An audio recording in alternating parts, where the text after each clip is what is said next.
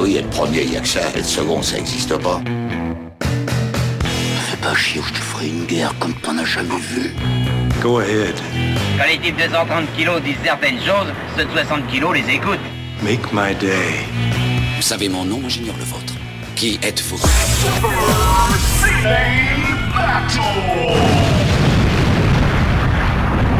Le second, c'est un con.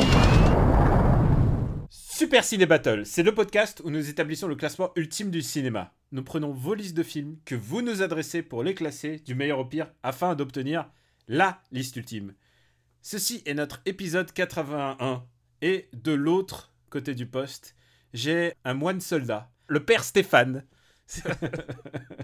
tu trouves pas que ça fait un nom de, super, de, super prêtre qui casse la gueule des gens? C'est ça, de super prêtre qui, qui casse la bouche à, à des ados qui fument du hashish. Monseigneur des démagos, bravo. Exactement. ah, Monseigneur Stéphane, comment tu vas? Eh ben écoute, ça va très bien, Daniel, ça va très bien. Et toi? Écoute, ça va. C'était un, c'était un début de semaine un peu, un peu compliqué puisque, comme on sait, il y a eu l'incendie et euh, en tant que Parisien, c'est, ça m'a beaucoup touché. Euh, on a, on a parlé un petit peu euh, hors antenne et, et ouais, ouais, c'était, c'était pas c'était pas facile, c'est vraiment pas facile à vivre.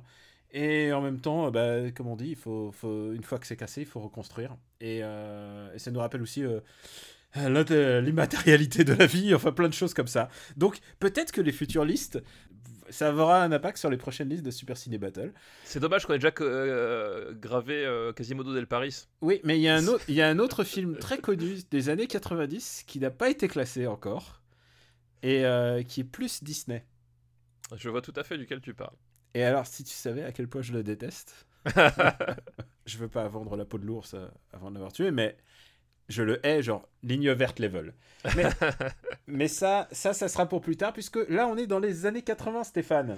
Exactement, les années 80, les, belles années 80. Euh, celles des brushing et des euh, tubes néon fluo. Et ben, en parlant de brushing et de néon tubes fluo, euh, des choses qui, qui, te concernent toutes les deux. Il y a un truc qui est bien avec les années 80, c'est que bah, c'est les années par lesquelles on a commencé. Donc maintenant, on arrive, on a dépassé les 200 films en fait. C'est ça, on a une belle liste quand même. Hein. C'est quand même, ouais, c'est assez on va dire que c'est travaillé quoi. C'est tout ça, ça, va. Alors, il y a de quoi regarder. Il y a de quoi regarder. Ça me d'ailleurs, ça me fait toujours plaisir quand les gens disent "Oh là là, j'ai commencé à faire, euh, à commencer à regarder ce film grâce à vous." Alors que on est juste des messagers hein, dans l'histoire. On n'est pas. Bah, exactement. Nous, nous, nous, ne sommes que euh, que des orifices par lesquels la, voie de la vérité traverse. On est un véhicule en fait. C'est exactement. ça. Alors, est-ce que euh, est-ce que tu serais pas partant pour nous faire le top 10 eh ben écoute, carrément, carrément. Surtout qu'en plus, le, le top 10 a eu un, petit bouleversement la, la, semaine dernière. Il y a, eu des, ah. rentrées. Euh, et la semaine d'avant, enfin l'épisode d'avant d'ailleurs. Un bouleversement religieux presque, j'ai envie de Presque, exactement. Puisque mm. donc nous avons à la première place Robocop, suivi de Piège de Cristal, suivi de Akira, euh, suivi de Blade Runner. Euh, Amadeus est hissé à la cinquième place lors du 79e épisode de Miloš Forman. Euh, Amadeus. Hein, donc, euh, on vous recommande quand même de le voir, hein, ne serait-ce qu'une fois. ah, bah oui, non, plus, plus qu'une fois. Moi, j'ai dû le voir 6-7 euh, fois, hein, Amadeus. Hein. Ah, je, l'ai vu un certain nombre de fois aussi. Très, donc, très, très grand Donc, quelques fois au cinéma.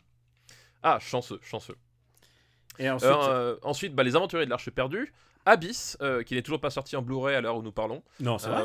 Bah oui, petit message petit message personnel à James Cameron parce qu'en fait tu, tu sais pas tout le, le beans qui est autour c'est que euh, en gros James Cameron il, voulait superviser le, le ah remaster oui, de, toute cette histoire et il a pas le, final cut et euh, oui, puis déjà il y a eu l'histoire du Final Cut. les, versions, les différentes versions entre la version cinéma et la version Director's Cut existent déjà hein, dans, dans, le, dans le DVD. Il y a un DVD euh, collector qui était sorti, alors je sais plus quelle année, c'était 2004, 5, 6, je sais plus. Bref, mais il voulait, il voulait euh, superviser lui-même le, remaster pour, le, pour la version Blu-ray. Et euh, genre, il voulait le superviser à la James Cameron, c'est-à-dire frame, enfin image par image, quoi. Et euh, le, truc, c'est qu'il s'est perdu dans ses, dans, avatars et compagnie, c'est que euh, du coup, en fait, comme lui, il a apparemment pas le temps de s'en occuper, bah, personne peut, peut prendre la main dessus, et du coup, euh, le, le Blu-ray de, de The Abyss, bah, pour l'instant, il, est aux oubliettes, quoi. Donc, et, c'est un vrai drame, c'est un vrai drame. Est-ce que tu penses que, en fait, ça, ça existe, les suites d'Avatar? Euh, alors, je, alors honnêtement, je, je, déjà un, je m'en fous. Non, non, mais est-ce que tu penses que ça existe vraiment euh, Je sais pas. Alors je sais pas parce que c'est- très nébuleux son, son, son truc. Je sais pas s'il les a écrites ou pas. euh, voilà, j'en ai aucune idée. Je sais pas trop ce qu'il qu'il essaye de faire, Jimmy là. Parce qu'il y a un truc qui est assez incroyable, avec, euh, je sais pas pourquoi du tout on commence là-dessus, c'était pas du tout prévu, mais Non, c'était pas du tout prévu. Mais ouais. il y a un, la- un truc qui est assez incroyable avec Avatar, enfin avec Avatar, plutôt avec Cameron, parce que c'est vraiment avec Cameron, c'est euh, c'est sa faculté à faire les choses. C'est-à-dire le jour où il décide que ça soit fait, c'est fait. Et là, euh, qu'est-ce qui se passe, quoi? Et, et en même temps, enfin, tu vois, il, il a refilé le projet Gun à Robert Rodriguez. Euh, voilà, donc euh, ouais, je sais pas, je sais pas ce qui, ce qui, ce qui, ce qui lui prend exactement. Euh, Est-ce que c'est sa, sa passion pour la, la plongée en sous-marin qui bouffe tout son temps et son énergie? Je, je ne sais pas. En tout cas, si tu as envie d'un peu d'Avatar, en ce moment, ils sont au Cirque du Soleil. Ah non, ça vient de se terminer, je crois. C'était pour Non, je crois que c'est terminé, oui, il me semble. du Soleil. Il me semble que c'est terminé. Ouais. C'est euh, c'est un peu. Si, écoute, si c'est l'héritage culturel de- d'Avatar, écoute, c'est pas si mal.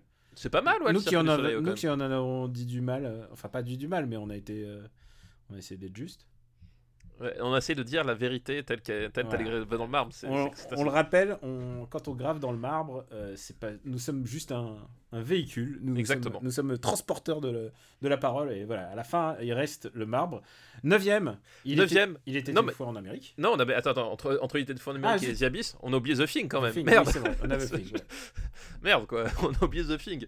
Donc The Thing, il était une fois en Amérique. Et dixième place, euh, qui est rentré. Indiana Jones, c'est la dernière croisade. Et euh, je crois que c'est un phénomène assez rare d'avoir dans le top 10 deux films d'une même licence quand même. Alors, il y a juste pour moi un, un réalisateur qui peut s'enorgueillir d'être aussi. euh, Ah oui, bah il y a, Pour moi, y a c'est- Coppola, non? Il y a Coppola, il y a Bojounou. euh, qui est le seul réalisateur à avoir trois films dans le classement. C'est trois clair. films dans le top 10, tu vois. Ouais, Genre, si tu, s'il fallait juger la filmo de quelqu'un par rapport à son. à son, sa place dans le marbre. Ah, je crois que Bojounou, quand même, c'est trois films en top 10. hein. C'est, je crois qu'il euh, y aura personne à ce niveau-là, quoi. Ouais, je, je pense que ça, va être compliqué d'être à ce, à ce, niveau-là. Quoi. M- Peut-être Kitano dans les années 90. Euh, Ouais, il y a y a beaucoup, beaucoup de concurrence sur plein de trucs. Enfin, c'est, Ouais, euh, alors et- que les années 2000, euh, putain, c'est c'est assez incroyable en fait. Et, et d'ailleurs, Bong Joon-ho, euh, petit aparté, mais il y a eu la, la bande-annonce de Parasite qui est, qui est sortie. Est-ce qu'on n'est pas chaud? Ah ben, chaud bouillant, quoi. Est-ce que tu serais pas chaud pour venir à Paris pour le voir en fait? Ah bah, je, Oh. il- alors tu sais quoi la date de sortie c'est... Je sais pas. Ah mais on peut s'organiser ça, on peut s'organiser ça, effectivement. ça me paraît, on paraît évident qu'on pourrait faire quelque chose. C'est vrai, c'est Parce que tu, tu vas pas le trouver de ton- dans ton bled.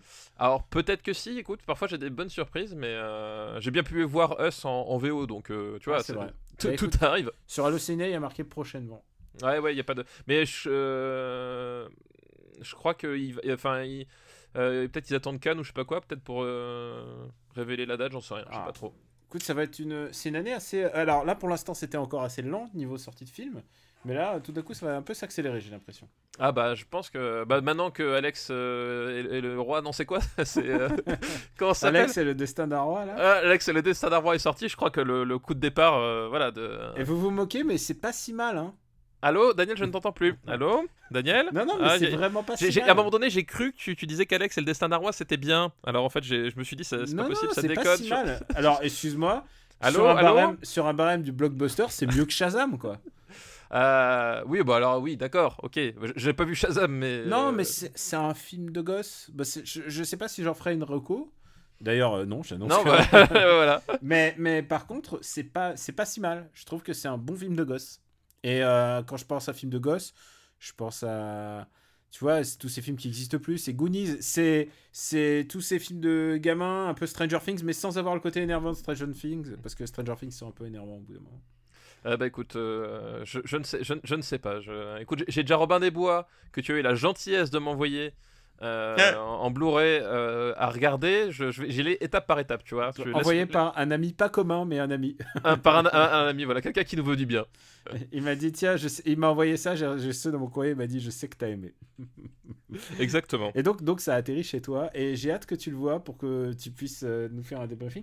J'ai hâte que tu vois aussi, Alex, euh, le destin d'un roi, puisque tu devras le voir, puisque c'est les blockbusters. Bah oui, oui, je sais bien. Je, je- je sais qu'effectivement, euh, c'est un peu mon, mon- mon- destin, vu que nous avons gravé dans le vent les blockbusters de cette année. Donc il va falloir que je le vois à un moment donné, oui. On a beaucoup parlé, on a même pas raconté. Tu t'imagines si c'est le on a- premier épisode de quelqu'un, là, il est perdu. C'est ça, on lui dit, ouais, on va parler cinéma et tout, puis on lui parle de Alex et le destin d'un roi, quoi. Non, putain, mais t'es méchant. Allez. Alors, donc, pour, voilà, ce qu'on fait, c'est ce qu'on a, ce qu'on a, je disais au tout début, c'est que vous nous envoyez des, listes de films et on les classe, on les grave dans le marbre pour nous faire parvenir des listes. C'est simple, c'est trois films par liste. Un titre, si vous voulez, vous la péter et même mettre une thématique, c'est pas mal. Et vous l'envoyez à supercinébattle.gmail.com. Comme je le disais lors de l'épisode précédent, et vous avez répondu à mon appel, euh, j'ai eu un problème de Inbox, qui est le, le petit appli, euh, l'appli que j'utilisais pour lire les mails de Super Ciné Battle. Et, et du coup, bah, euh, tous mes onglets ont disparu, donc il a fallu que je fasse un petit travail d'archiviste pour essayer de trouver des, des idées de, de listes en fonction de mes goûts et en fonction de tes goûts et en fonction de nos envies. nos envies. Et donc, je vous remercie d'avoir envoyé quelques listes. Il y a quelques bonnes listes qui sont arrivées. Et juste pour vous faire un topo, on est dans les années 80 et on va y rester encore pendant une émission, c'est-à-dire l'épisode 81 et l'épisode 82. Et après, eh ben, on va passer à autre chose. Exactement, après on va passer à autre chose. On fera un petit tour par les années 60 hein, déjà. On a- Ouais, voilà. ah, tu spoil. ouais. Ok, Bah, d'accord, on va faire. Bah oui, c'est fait bah, notre, du- notre petit bonbon maintenant. Les, les auditeurs ont l'habitude. Voilà, donc euh, on va faire un petit, petit crochet par les années 60. Donc les années 80, encore plus qu'une euh, une, deux, deux semaines pour, euh, pour C'est ça, voilà. Le voilà. prochain épisode, c'est le dernier. On finit en 82, qui est quand même la meilleure année de tous les temps. Donc, euh, Je voulais finir en 82 parce que pour montrer que l'alpha et l'oméga. Pour, pour montrer que, tu vois, c'était jusque-là, la civilisation se portait bien et 82, tout s'est arrêté. et je veux te poser une question à toi, euh, papa. bah, ça tombe bien, on est tous les deux. Donc, si tu la poses à quelqu'un d'autre, il aura du mal à répondre de toute façon. Voilà. D'habitude, on enregistre le soir. Et là, qu'est-ce qui se passe? Et là, il se passe que c'est les vacances. Ah, et je t'ai même pas fait de blague sur le fait que t'es un. Non, c'est vrai. j'apprécie. Ouais. J- J'apprécie j'apprécie que tu arrêtes de droite un petit peu de temps en temps, Daniel. Ça me fait plaisir. Mais tu sais quoi, il y a des gens qui croient vraiment, vraiment que je suis de gauche. Ah, les cons Ah, peu importe. Allez, moi, nous, on est là pour le Cinoche, alors on va, on va se lancer tout de suite si tu veux bien. Ah bah, j'étais prêt dans le ventre de ma mère. Alors, on va commencer avec une liste euh, qui est vraiment très intéressante et qui contient un film que une seule personne, donc lui, nous a envoyé. Et, Ah. euh, et ça me paraît, ça me paraît oufissime que ait qu'une seule personne. Donc, de fait, je l'ai choisi. Ah, mais parfois, ça suffit à faire la différence hein, entre une liste sectionnée ou pas. hein. Si- Du des coup, fois, du coup, sa liste est ici. Ouais, Alors, exactement. C'est une liste très ancienne qui nous est envoyée par Soren. Donc voilà, j'ai mis les, les doigts dans le, très très loin dans, le, dans les archives de Super Ciné Battle. Merci Soren. Et c'est une liste qui s'appelle Supa Ega, euh, Egakan no Tatakae. Ce qui veut dire super, super Ciné Battle en fait. En, en, en, en, brochette fromage. en brochette fromage. Et juste en ajoutant Nihon no Ega no list. Liste, liste de, films, euh, de films du Japon. Donc voilà, c'est c'est une liste de films japonais. Parce qu'on en manquait, figure-toi. Bah, euh, j'ai l'impression qu'on n'a pas tant que ça dans les années 80 en plus. hein. Ah, quand même, quand même. Ah, si Ah, si, on a, quand même- euh, si, si, on a quelques. Mais on a. Bah, on a euh, Akira, quoi, au troisième. Oui, c'est ça, mais on a beaucoup de, on a beaucoup de d'animés en fait. Je, je me rends compte. Euh, sur les autres décennies, on a peut-être plus de films live euh, aussi. C'est vrai qu'à l'époque, on a commencé à voir les, bah, tous les films des années 80. euh. C'est que le, le- le cinéma japonais euh, entre entre Kurosawa et Kitano, en fait, euh, il n'y en a pas beaucoup qui arrivaient euh, chez nous quoi. Bah, on a quand même, nous, on a quand même Oui. quelques films de Yakuza, mais Nous, on en a parlé, mais c'est vrai que ouais, c'était pas, pas- le- Et souvent, c'est des redécouvertes tardives. oui, exactement, tout à fait, ouais. Le premier film de cette liste s'appelle Tetsuo. Ah, ah Ça te fait plaisir? Ah, mais évidemment que ça me fait Ah, Je plaisir. suis content parce que moi, ça m'a pas fait plaisir de le voir à l'époque. Alors tu m'étonnes que ça t'a pas fait plaisir de le voir. Et, Euh. et juste pour expliquer le concept, c'est que euh, il faut vous remettre, euh, faut nous remettre dans la situation. On est en, moi je l'ai découvert dans les années 90, Ouais, moi aussi. ouais. c'était les cassettes d'importation anglaise et on les trouvait chez Album Comics. Et il y avait donc c'est le film de Shinya Tsukamoto, bien sûr. Et il y avait ce et on était tous un peu orphelins d'Akira, genre il fallait quelque chose après Akira. Voilà. Et il y avait la cassette marquée Tetsuo et ben évidemment je me suis dit, eh, c'est oui, voilà, c'est de va- refuser, voilà. ça va être bonnard. Eh bah putain. Eh ben, Tetsuo, euh, c'est en fait un- l'histoire d'un salaryman. Donc le, le salaryman, c'est euh, pour ceux qui ne sont pas forcément familiers avec la culture japonaise, c'est euh, c'est une figure un peu un peu emblématique du, du Japon moderne. C'est l'homme de l'homme de bureau en fait. euh, C'est le col blanc, comme on dit. voilà, le, le col blanc, sans histoire, lisse, qui, qui a, qui a le, devoir de- d'aller travailler, etc. Enfin voilà, il y, a- toute une, une espèce de. Plus encore qu'en qu'en France, etc. Enfin, il y, y a un rapport à, à cet homme de bureau au travail qui, qui est, qui est assez, assez particulier au Japon. Et d'ailleurs, tu as, des des scènes assez, assez, assez drôles, entre guillemets, quand tu vas à Tokyo, avec euh, ces salaryman qui, euh, qui attendent le bus ou le métro par, par wagon entier. Enfin, tu sais, ils sont tous identiques, avec tous la même cravate, tous le même attaché-caisse, etc. Enfin voilà, c'est un truc qui est assez particulier dans la culture japonaise. Et dans le film là, ça, renvoie évidemment au, euh, portrait du, euh, du japonais euh, lambda, hein, c'est la base. Donc c'est l'histoire d'un salaryman qui euh, a un accident de voiture, qui s'en sort indemne, mais pas tout à fait. puisque peu de temps après son accident, son corps commence à subir des mutations et des mutations pas banales à base d'aimantation, de détritus et de pénis remplacé par une perceuse. Ouais. Écoute, tu l'as très très bien pitché. Voilà, et, euh, et c'est un film, euh, c'est un des films préférés de David Cronenberg, il faut le savoir. Et, euh, Eh, euh, you can tell. voilà, et, C'est et- genre, c'est genre, no shit Sherlock. Voilà.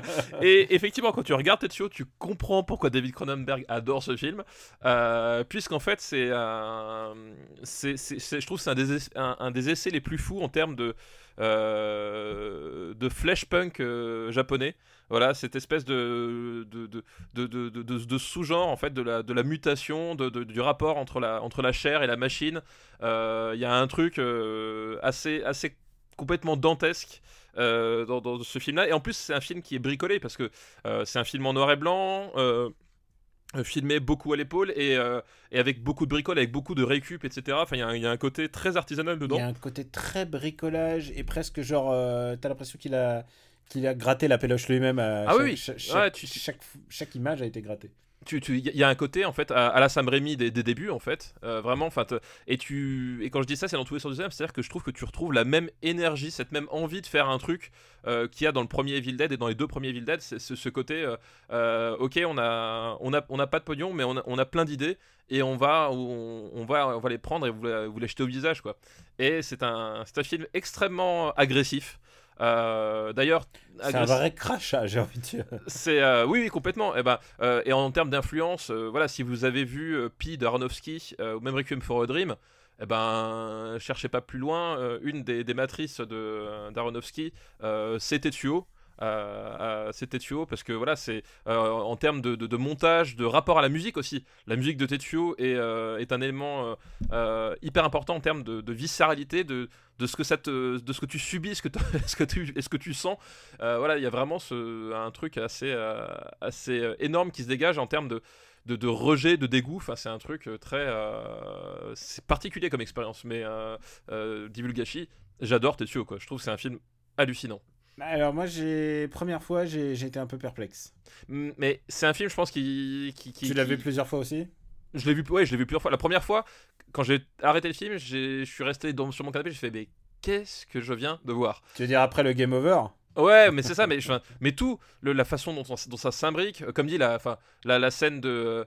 Euh, la scène de, de- de sexe qui, qui, qui commence comme un viol, tu sais pas trop, enfin c'est trop bizarre, puis ça se finit avec une perceuse, Le Jap- hashtag le Japon. C'est hashtag le Japon quoi. c'est le film hashtag le Japon avant l'heure. C'est un film où euh, on a aussi un fétiche euh, du, du métal et du, Ah bah oui, du, corps, du corps qui se modifie. Donc euh, quand on vous dit Cronenberg, euh, cherchez pas plus Bah, loin, tout est là quoi. Le moment où euh, Shinya euh, euh, Tsukamoto qui arrive en personne, enfin en personne, euh, qui fait euh, donc. Il joue, il joue le fétichiste du. Ouais, il joue le fétichiste du métal.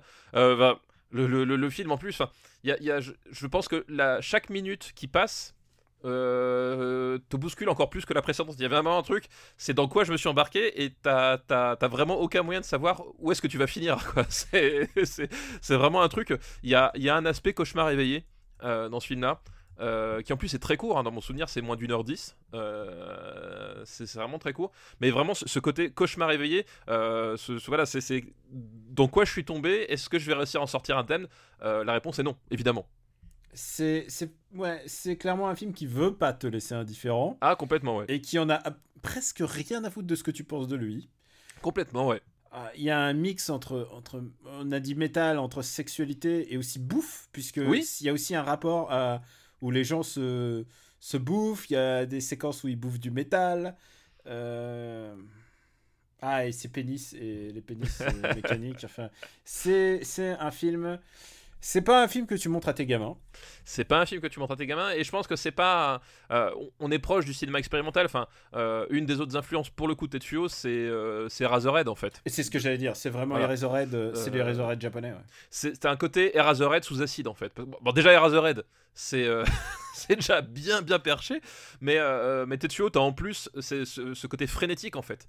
C'est vraiment un film frénétique en termes de, de montage, bah, en termes d'utilisation de la musique, euh, en termes de violence. Enfin, vraiment, il y a, y a- voilà, c'est un film qui est fait pour que tu t'en sortes pas indemne quoi. Il y a un truc qui me paraît, euh, qui me paraît évident dans, dans ce film, c'est que il aurait été plus long, ça aurait été insoutenable. Oui, je pense, ouais. C'est mais un film qui dure à peine presque une heure, quoi. Ouais, mais, vrai, alors, il- mais alors, il- ça il va. heure, ouais. Une heure, alors- une heure quelque chose. Ouais. Mais t'as l'impression de t'être fait torturer le cerveau, quoi. Ah, mais complètement. C'est euh, c'est pour ça que je dirais, c'est pas un film que je recommanderais, moi.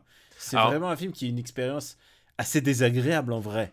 Bah, alors oui et non, parce que, enfin, J'ai- moins l'affect de l'horreur que toi, hein, je te rappelle. C'est moi je trouve que justement c'est c'est euh, euh, moi je trouve qu'il remplit parfaitement son rôle parce que justement euh, c'est un film qui effectivement qui, qui ne veut pas euh, que qui ne veut pas te prendre par la main qui qui voilà qui a pas envie que tu sois que tu sois tranquille dans ton canapé qui a pas envie que tu savoures le moment. C'est un film qui, qui veut t'agresser qui veut te plonger dans un état qui n'est effectivement pas agréable. Et pour le coup il y arrive mais vraiment très très bien. Et, et surtout c'est un c'est un film qui, qui qui te rend tellement dedans qui te lance tellement de trucs au visage et qui se finit de façon tellement abrupte qu'au bout d'un moment, en fait, les, euh, les réponses de qu'est-ce que je suis en train de voir, de quel sens ça ce que je suis en train de voir, t'es obligé de, de, de, de- soit de te replonger dedans, soit de, réfléchir pour, euh, pour les apporter. Et il y a vraiment ce. Voilà, c'est un film qui, qui sait à un moment donné que, euh, que ce qu'il a envie de dire sur bah, finalement cette condition. Euh, du mâle célibataire euh, japonais euh, de la fin des années 80, euh, cette espèce de, génération qui qui a pas connu la guerre mais qui se la, fait entendre par les parents et qui ne vit finalement que pour son, que pour son boulot et qui, qui est d'une espèce de misère affective totale, bah, qu'est-ce que ça fait? Ben, voilà, Ça peut prendre ces proportions-là. C'est, voilà, un prolongement d'Akira. Du- D'une, cer- d'une certaine façon, euh, dans, ce- sens que euh, c'est un, film qui, porte un regard extrêmement cruel sur, euh, les, Japonais et la, façon dont, la, pression entre guillemets sociale se, crée autour du, fait d'être un, homme normal. Et voilà, c'est, à un moment donné tout craque, et quand ça craque, ça craque pas à moitié parce qu'ils y vont à fond. Et Tsukamoto, qui est encore assez jeune, il a commencé vraiment très jeune. Ce film, il le fait, il a moins de 30 ans. Euh, il, euh, il filmait tout avec, une, avec sa Super 8. Et, et en fait, il y a tout un truc de, de débrouillardise. Y a, Ah bah, quand tu regardes ouais. son cinéma, on, on a parlé de Cronenberg évidemment. euh, ses héritiers, euh, je pense par exemple à Michel Gondry, c'est aussi l'art de la débrouillardise. Ah oui, Euh, dans ce film-là, il fait tout tout seul. Il fait, euh, il, il a produit, il a réalisé, il a Il joué, cadre. il, Il cadre, il il- fait la photo, il, Ouais. fait, il fait tout. ah, il fait tout, de ouais. seul, ouais. C'est ça. Mais, effectivement, et c'est ça qui donne euh, euh, cet aspect. Enfin, il y a vraiment un truc euh, qui, qui fonctionne hyper bien là-dedans. C'est justement tout est artisanal, mais tout, le, tout le rapport à la chair, tu le sens. C'est-à-dire qu'il y a vraiment une façon dont, c'est filmé, dont c'est éclairé. Tu, tu, bah, tu, tu, vois, tu sais que c'est du cinéma, mais à un moment donné, je trouve que l'aspect chair mélangé au métal est extrêmement bien rendu, notamment par le, par le noir et blanc. Euh, voilà, il y a un truc qui fonctionne vraiment super bien et c'est et c'est un film, je, enfin, qui, qui, qui ne peut que te déranger. Enfin voilà, c'est c'est un, un spectacle qui est fait pour te pour te déranger quoi. Et ce qu'il y a d'assez étrange avec Tetsuo, c'est que euh, finalement ce film-là est devenu connu euh, pas par lui-même mais par sa suite en fait. Tetsuo Par, 2 euh, euh, Bo- Body Hammer. Body- Body Hammer. Body Hammer qui en fait est sorti donc plus tard, c'est 92 je crois, qui lui a été connu plus vite et du coup les gens se sont intéressés à, à Tetsuo en, en regard quoi. Et euh, voilà, mais on reparlera de Body Hammer peut-être bah, dans les années 90 quand Et euh, puis quelqu'un on va parler de, de Tsukamoto. Tsukamoto, oui, c'est vrai que le, le deuxième est, est presque plus connu. Euh, moi, je, moi, Ah je bah c'est sûr, il est, il est plus connu. Il est- Enfin, Moi, je- je veux dire, même c'est, c'est- il, est, tellement connu que que Tarantino à un moment donné en parlait en plusieurs fois de, de, de Dans Body son- Hammer. Enfin, donc dans son voilà. top, euh, dans son top, ouais. Il y a, il y a un truc, c'est que c'est quand même un- une carrière qui se focalise là-dessus. Mais tu sais quoi, tu parlais de, Tarantino, mais c'est c'est un fact qu'il faut dropper sur, euh, euh, sur Sakamoto. Euh, il, a, il a participé à un jeu vidéo. Est-ce que tu sais lequel? Euh. Non. Alors, c'est c'est vraiment un fun fact. Ouais. C'était la voix de Vamp dans MGS4. Ah oui, d'accord. Alors, tu vois, tu vois ouais. si, si un mec comme Kojima, il va chercher, Oui, euh, bah oui, il bah va chercher ce mec-là, tu sais, il n'y a, y a- y a pas de hasard. Il y a- non, il n'y a pas de hasard, effectivement. Ouais. Il n'y a pas de hasard. Et effectivement, enfin, c'est, en plus, ce qui est génial avec, avec Tsukamoto, c'est que c'est un type qui a perduré dans sa branche euh, underground, en fait. C'est que c'est un type, euh, il a, il a, il à faire ses films euh, à sa façon, quoi. Son truc le plus populaire, j'aurais dit, c'est euh, c'est Tokyo Fist, quoi. Et encore, je, je pense, ouais, c'est Tokyo Fist, et Tokyo Fist, c'est euh, quelque part euh, Tetsuo 3. Donc, euh, à, à beaucoup Ah, d'égards. Est-ce que tu, as vu euh, Bulletman ou pas? Non, euh, non, j'ai pas vu Bulletman. Non, non, Ah, euh, bah, le problème, c'est qu'en fait, Bulletman, j'en ai entendu beaucoup de mal. Bah, Et- C'est un peu le, c'est un peu le, le hors série, quoi. Et euh, voilà. C'est me- le Obrover de. de- non mais voilà, le truc c'est qu'en fait, euh, je pense qu'en plus euh, Bulletman c'est quoi C'est c'est 2010, 2011. Ouais. Euh, donc effectivement 20 ans après, enfin tu vois, je suis pas persuadé qu'il qu'il ait la même pertinence en termes de, de, de cinéaste. Bah là, il a déjà 50 ans dans, pour Bulletman. Donc voilà, je suis pas sûr. Donc, je- mais, mais si tu regardes bien Tokyo Fist, il y a vraiment un côté euh, Tetsuo, Tetsuo 3 en fait dedans. Enfin Mm. voilà, on en reparlera quand on parlera de Tokyo Fist. Mais... Tokyo Fist et Bullet Ballet. Boulette Ballet, ouais, exactement. Qui était Boulette- vendu en, en bundle euh, DVD à une époque. J'ai le bundle à la maison, c'est comme ça que je les ai vus. C'est vrai. C'était pas HK, c'était qui? Je sais plus qui, qui, qui, euh, qui éditait ça, mais voilà, c'était. euh, c'était euh, je les avais vus à l'occasion en, en même temps, quoi, ces deux films. Bon, on l'a compris. euh, on, est, on aime bien Tetsuo. Moi, je mets quand même quelques petites pincettes, quoi. C'est pas. C'est. Pour. Le truc, c'était que c'était pas le film que j'attendais. C'est- C'est pas. Et, et je pense que c'est presque le propos du film. C'est Bah, pas du tout ça, le ouais, film que tu veux avoir que tu as. Mais je- et, moi, je, je trouve que c'est ça sa force et son, et son élégance, c'est qu'effectivement, euh, tu peux faire ce que tu veux, c'est pas le film auquel tu t'attends, quoi. Alors, j'ai des idées en tête pour une position dans le, dans le marbre. Euh, que- quelle est ton idée en tête? Euh, moi, j'aurais du mal à le voir au-dessus d'Angel Art. Euh, mais je comprendrais, mais il faut déf- défendre le truc. Mais Angel Art, 62. 62. Il est quand même devant Escape from New York pour moi, tu vois. Et je préfère Escape from New York. Alors moi personnellement, si je devais le mettre quelque part, ce serait allez au-dessus de randonnée pour un tueur. Il est où? Regarde mes yeux. Euh, 55, en dessous de quand Harry rencontre Sally. D'accord, ça me va. Parce que dans ma tête, c'était Evil Dead, c'était mon absolu. Oui, non, mais voilà. c'était- je pouvais pas le mettre au-dessus des Voilà, moi, moi c'est pareil, je, je peux pas mettre dessus au-dessus d'Evil Dead, euh, mais il y a- même malgré la, la, la- la correspondance évidente, hein, Mm. je pense que euh, Evil Dead a, a joué son rôle dans, dans l'influence de Tetsuo, euh, mais pour moi il y a, il y a vraiment un truc, euh, il y a de l'ordre du choc, entre guillemets, de, de, de films d'horreur, on se place, on se place là quoi. Tu remarques que moi, j'ai- tablé mon, mon, mon- mon positionnement en deux temps. C'est-à-dire, j'avais une, une- j'avais le, le plafond 1 et le plafond 2. pour, Ouais, j'ai vu ça, ouais. je sais pas si ça marchera pour tout l'épisode comme ça. C'est bien négocié en tout cas, c'est malin comme méthode. Ouais, plafond 1, plafond 2. Ouais, en même temps, tu sais quoi, j'aurais juste dit Evil Dead. Tu peux pas le mettre au-dessus d'Evil Dead. Non, voilà, oui, de toute façon, voilà, J'aurais acquiescé dans ton sens. Le deuxième film de la liste de Supa euh, Eigakan no Tatakai est Les ailes de Néamis. Est-ce que tu as vu Les ailes de Néamis Non, je n'ai pas vu les ailes de Néamis. Est-ce que tu sais de quoi il s'agit? Alors, euh, non. Alors, euh, c'est, euh, j'ai oublié le nom complet, c'est Oritsu, Oritsu Uchugun Oneamis no Tsubasa. Donc, c'est un film japonais, ça tu l'auras compris. Ouais, j'avais compris, ouais, effectivement. c'est un film japonais des studios Genax.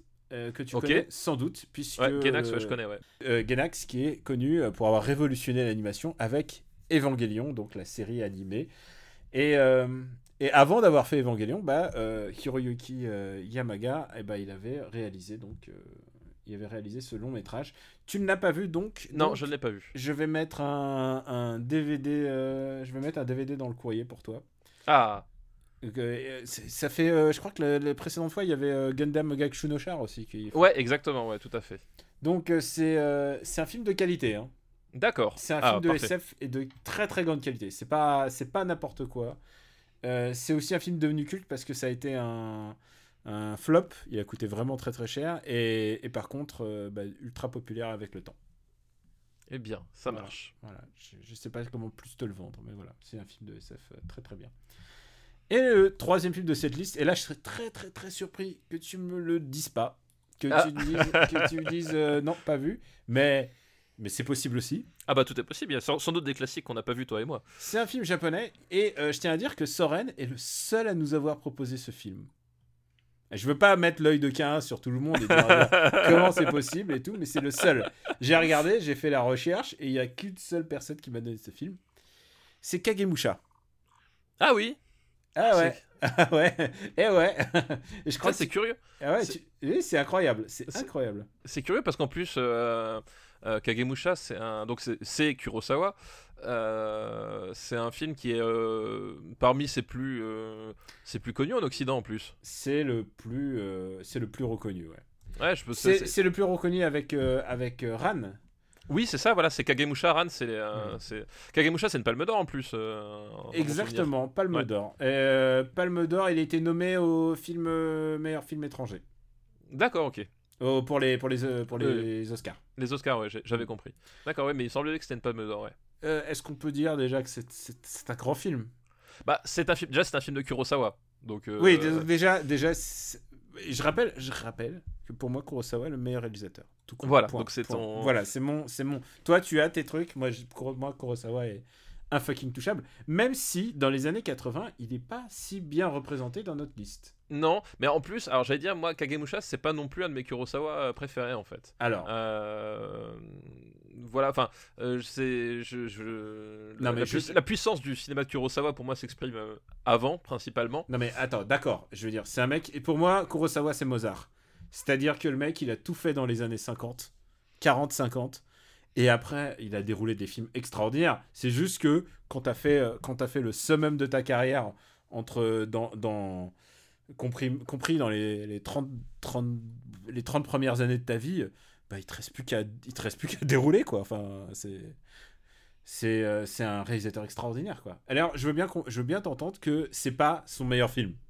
Oui, c'est pas son meilleur film. Mais Euh, ça reste supérieur à. C'est comme tu me dis, c'est comme si tu me disais, euh, Honky Tonk Man, c'est peut-être pas le meilleur film de de Clint Eastwood, mais pour moi, ça reste. C'est c'est c'est mieux genre- que Shazam, oui, d'accord. C'est oui, mieux que je- Shazam. Et, c'est- et- et c'est- et- et je dirais même, et moi, je, je, je suis prêt à te souvenir que Honky Tonk Man, c'est dans le top 3, c'est dans mon top 3 Clint Eastwood. Mais ça, c'est autre chose. Euh, si on parlait peut-être de Kagemusha, l'histoire de la doublure fantôme. C'est ça, parce qu'en fait, Kagemusha, c'est euh, euh, l'histoire de la, de la conquête du, euh, euh, du Japon et de sa capitale. À, à- à l'époque, c'était Kyoto. C'était l'époque du Sengoku Jidai, donc les ères, les ères guerrières japonaises, où tous les clans s'opposaient, Voilà. avec les différents daimyo. Et là, il y a le, il y a, donc c'est le clan Takeda dans mon souvenir. Exactement, Shingen Euh, Takeda. Shingen Takeda, qui est le, le- le leader, euh, le leader du clan Takeda, se fait mortellement blessé lors d'une lors d'une bataille. Et, euh, et son plan, c'est de profiter de cette blessure euh, pour se faire passer pour mort et, euh, et ainsi euh, établir une, une grande machination en sous-main pour remettre la main sur le, sur le Japon. Quoi. Au début, il, il se fait euh, blesser et plutôt que de. Enfin, il, il- il utilise ce prétexte-là pour, euh, pour simuler sa mort, en fait. Et. euh, Il sauve, en fait, il sauve un mec de la crucifixion. euh, parce que c'est un voleur qui lui ressemble énormément en fait. Et Voilà, ils se disent exactement. on va utiliser ce mec comme un comme un, un leurre, un- une doublure. euh, comme voilà. un leurre. Le seul problème c'est que Comme- euh, C'est une inspiration évidente qu'il a pris de- dans l'épisode 1 de La guerre des étoiles. Exactement. Exactement. Le seul problème, c'est que euh, malheureusement pour lui, il meurt. Et du coup, euh, pour pas que son clan, le clan Shingen, euh, part en, en éclat, En cacahuète, ouais. euh, et ben on utilise ce, ce per- ce personnage, ce personnage de voleur est désigné comme comme sa doublure et en fait est mis à la place de bah, de Shingen Shingen Takeda. Et du coup, ça évite au clan de de se de se désagréger. Le truc qui est important, évidemment, c'est un voleur, c'est un rustre, et il va devoir convaincre tout le monde euh, bah, qu'il est le est le grand daimyo, qu'il est le grand daimyo. Et le seul problème, bah, c'est que euh, bah, à chaque chaque étape de de sa vie va être euh, va être de convaincre. Alors, il doit convaincre sa femme, c'est pas évident, mais tu sais, dans le doute, tu peux la convaincre.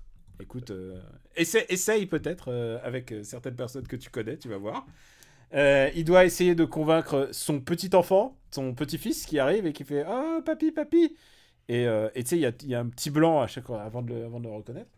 Et puis, il y a plus dur cette séquence du cheval aussi. Puisqu'il y a un moment, le, son cheval ne le reconnaît pas, évidemment. C'est plus dur.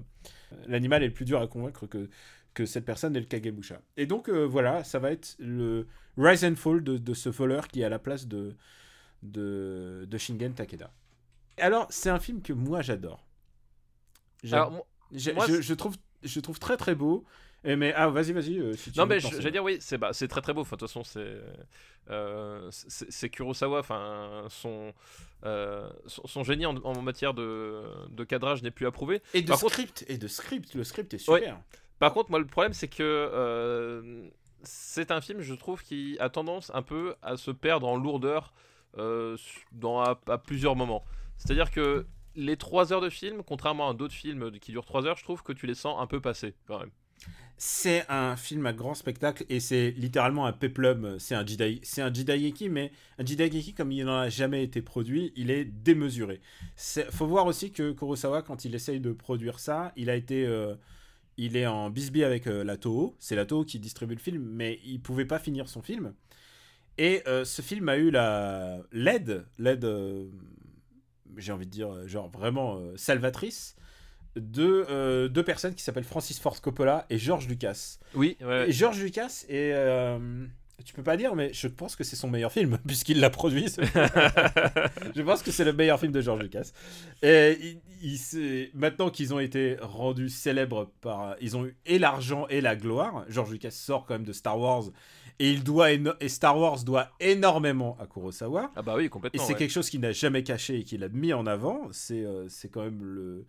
Enfin, je veux dire, euh, le- que sur euh, la base de Star Wars, c'est il est allé le piocher chez Kurosawa.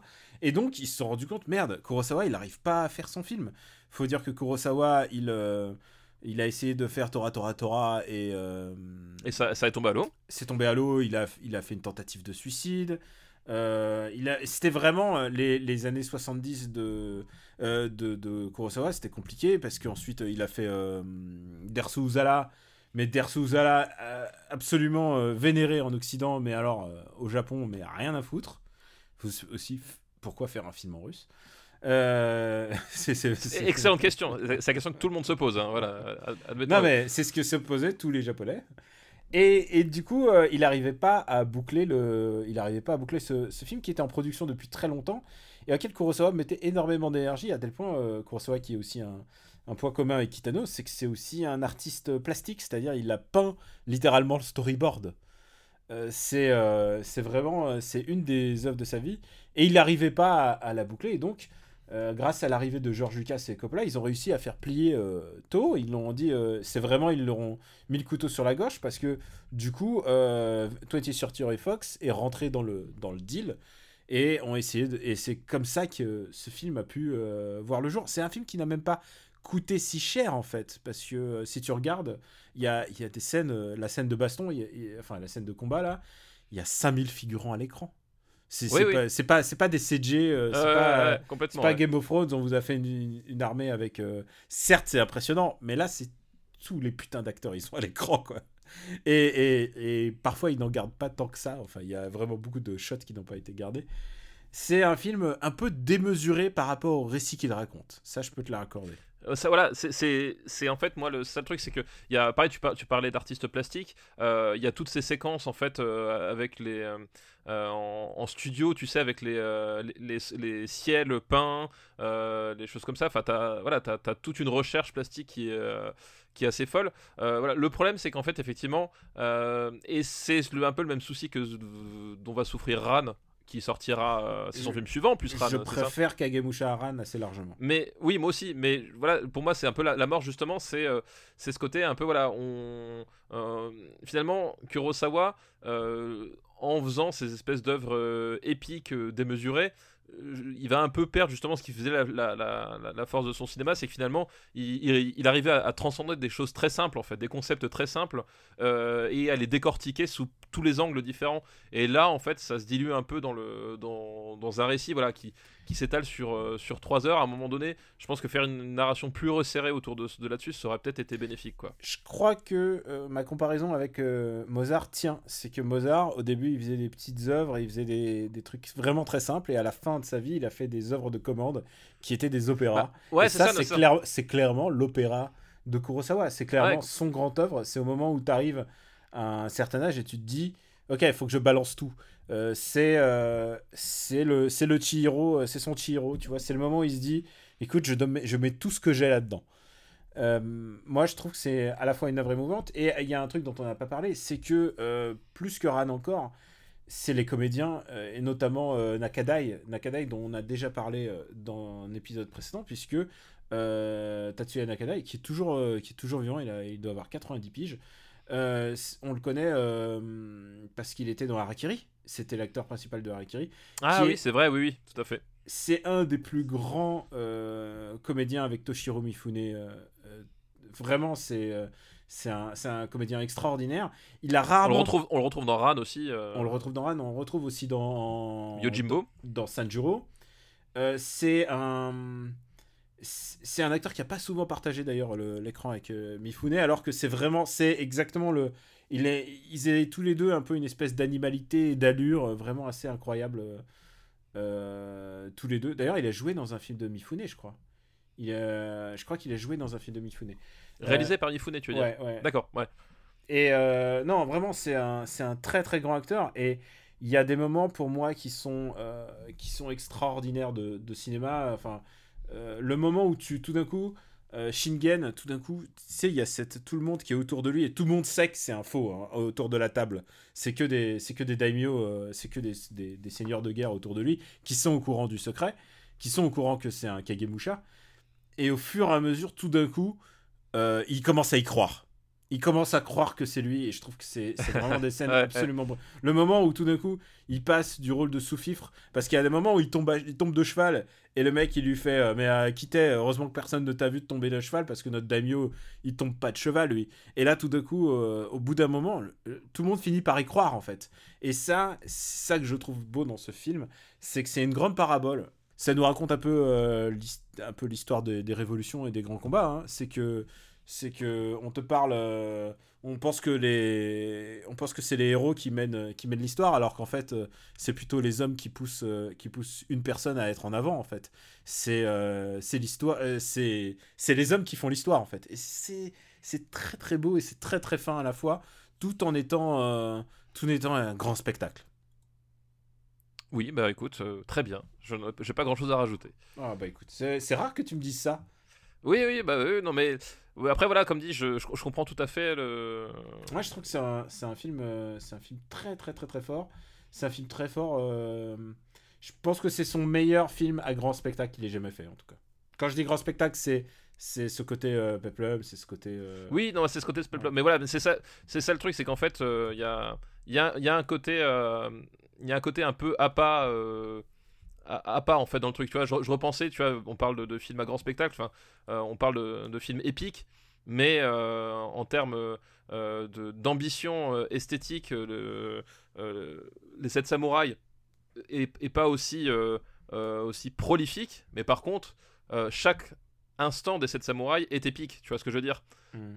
là c'est moins le cas dans Kagemusha et cette samouraï, je sais pas si on aura la question de classer. En même temps, je peux vous l'annoncer, il est le premier de sa décennie. Point. Voilà, au revoir. non, mais voilà, c'est ça le truc, c'est qu'en fait, il y a. C'est un très bon film. Euh, mais y a, il y, a, un côté un petit peu. Euh, un petit peu euh, en, enrobage, en fait, c'est toujours très partagé parce que c'est euh, c'est esthétiquement très réussi. Mais à un moment donné, je trouve que ça dessert aussi un peu le récit à plusieurs moments. Quoi. Euh, je suis voilà, je, je, je, reste sur cette impression un peu un peu euh, oui, euh, oui, mais. Hmm. Ouais, et je comprends que tu sois moins client de ça que de euh, Sanjuro. Et je préfère et Sanjuro et Yojimbo. Et je les préfère tous de l'ancienne période à celui-là. Ah, mais oui, non, mais voilà. Non, mais mais, mais ça, ça n'enlève pas que je pense que c'est un grand film historique comme, comme il n'y en aura plus jamais. Ah oui, possible, oui. ou alors peut-être Alex et le destin d'un roi, je ne sais pas. Hmm. Ça, je ne sais pas. Basé c'est- sur les C'est à toi de, c'est à toi de nous Basé sur les authentiques euh, légendes arthuriennes. Alors, dis-moi dis-moi où est-ce que tu le vois, en sachant que il n'ira pas sous Rennes, ça c'est certain. J'ai une fourchette haute. Euh, pour moi, il- tu peux pas le mettre au-dessus de City on Fire. J'allais te dire, j'allais dire juste au-dessus de City on Fire. Ah bah alors tu le mets juste en dessous. Non, non, juste au-dessus. Non, juste en dessous. Allez, juste au-dessus. Juste en dessous. Eh, ça fait au-dessus de Polystory, entre Polystory et City on Fire. Ok, d'accord. Oh là là. Oh là là, là t'as été un peu dur là. Ah mais il faut parfois. Euh, tu sais, Daniel, c'est ça l'éducation des enfants. C'est au bout d'un moment, c'est. Ouais, mais bon, euh, si faut savoir taper sur les doigts de temps en temps. hein. D'accord, mais Bon. si ton fils il aime Kagemusha et pas Alex le destin d'un Putain, Alex le destin d'un qu'est-ce qu'il prend cher alors qu'il a rien demandé? T'aimais bien Attack on the Block?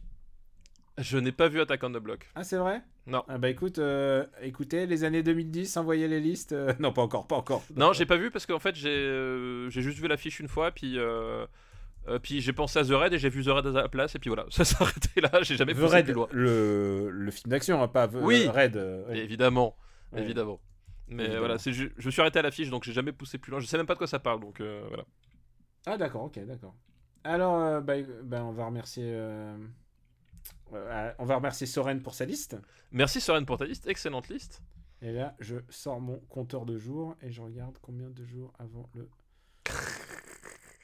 mais Attack on the Block ça mérite que je le vois ou pas? Oui, clairement. d'accord ok non mais je, je me pose la question euh, sincèrement parce que honnêtement je me suis arrêté à l'affiche donc euh, Non, non, clairement, ça vaut le coup. C'est un film qui a eu un, un grand impact en termes de production. D'abord, c'est euh, c'est Joe Cornish, un protégé de. Euh, merde. De Edgar Wright Edgar Wright. d'accord ouais Et il a coécrit euh, Les Aventures de Tintin. Et euh, c'est lui qui devait être le. Je sais pas s'il devait être assistant réalisateur, il avait coécrit Ant-Man aussi. D'accord ok euh, oui Non, c'est vraiment un proche de d'Edgar Edgar Wright. Wright. ouais d'accord ouais Et, et du coup, euh, et du coup, ça donne à son cinéma, tu vois, une espèce de patte, euh, nouvelle patte anglaise assez intéressante. bah écoute je, je verrai ça à l'occasion Et en fait, c'est en termes de production, euh, je sais pas Attack on the Block, c'est Attack the Block. ah. Attack the Block d'accord pardon Mais voilà, non, c'est ma faute. Hein, ah d'accord ok oui, c'est- d'accord Mais parfois, tu sais, on rajoute des mots, on change des titres. Il y a pendant tout un moment, je dis arrêtez pas de dire phénoménal, alors que non, c'est happening, putain. oui parce que c'est phénomène chez nous c'est phénomène chez nous et bah genre et euh, et tu sais ton cerveau il sait qu'il y a une erreur et il continue là, putain ah je tu sais quoi s'il fallait se retourner dans le passé pour se filer des balles non arrête Surtout pas. Surtout pas. donc on Bon, remercie la liste de Soren Oui. pour euh, pour Supa Eigakan no Tatakai et on va passer à une autre liste qui nous est envoyée ah putain ça c'est chaud hein. ça va être une autre liste qui nous est envoyée par Fante Fante. Merci Fanté pour ta liste. Pourquoi c'est c'est chaud Ça veut dire quoi ça, c'est Daniel chaud parce que c'est c'est des gros films Ah, oula. C'est des gros films. mais en fait, je veux dire, c'est pas des, c'est pas du, j'allais dire, c'est pas des films faciles. Non, c'est des films, euh, c'est des films sur lesquels il y a à chaque fois quelque chose à dire. C'est c'est pas jumeau et Allô maman ici bébé. Et on a trouvé des choses à dire. On a trouvé plein de choses à dire dessus. Donc c'est une liste qui s'appelle de l'expérimental, de l'émental ou les deux. et qui nous est envoyée par Fanté. D'accord. Il faut que tu dises merci Fanté. Hein, Oui, merci. Mais j'ai dit, déjà dit merci Fanté. Ouais, mais je veux que tu le redises. parce Ah bah que- je redis merci Fanté. Surtout en plus, on va parler des mentales, donc euh, Et alors, ça, juste- peut, ça peut que bien se passer. Et alors, tu sais quoi, je ne comprends pas le sens de sa liste. Faut que je... ne comprends pas le sens de sa liste. Donc, euh, si je comprends pour l'expérimental, le premier film de sa liste, c'est Sans Soleil de Chris Marker. Euh, ah, c'est un Chris Parker que je n'ai pas vu. C'est vrai? Ouais. ouais, Oh là là. J'ai pas Je vu. pensais pas que tu. Alors, attends, je vais regarder. euh, Je, je vais regarder Sans Soleil. Sans Soleil, où est-ce qu'on pourrait le trouver? Il doit bien être en DVD. Ah, bah écoute, est-ce que tu veux. euh, Tu as la jeter ou pas? Euh, je- euh, euh, je- non, je ne l'ai pas. J'ai vu la jeter, mais je ne l'ai pas en. Je l'ai pas en, en format Bah écoute, un- je vois un DVD. Attends, tu sais quoi Des devoirs. Faudrait vidéo numérique, voilà.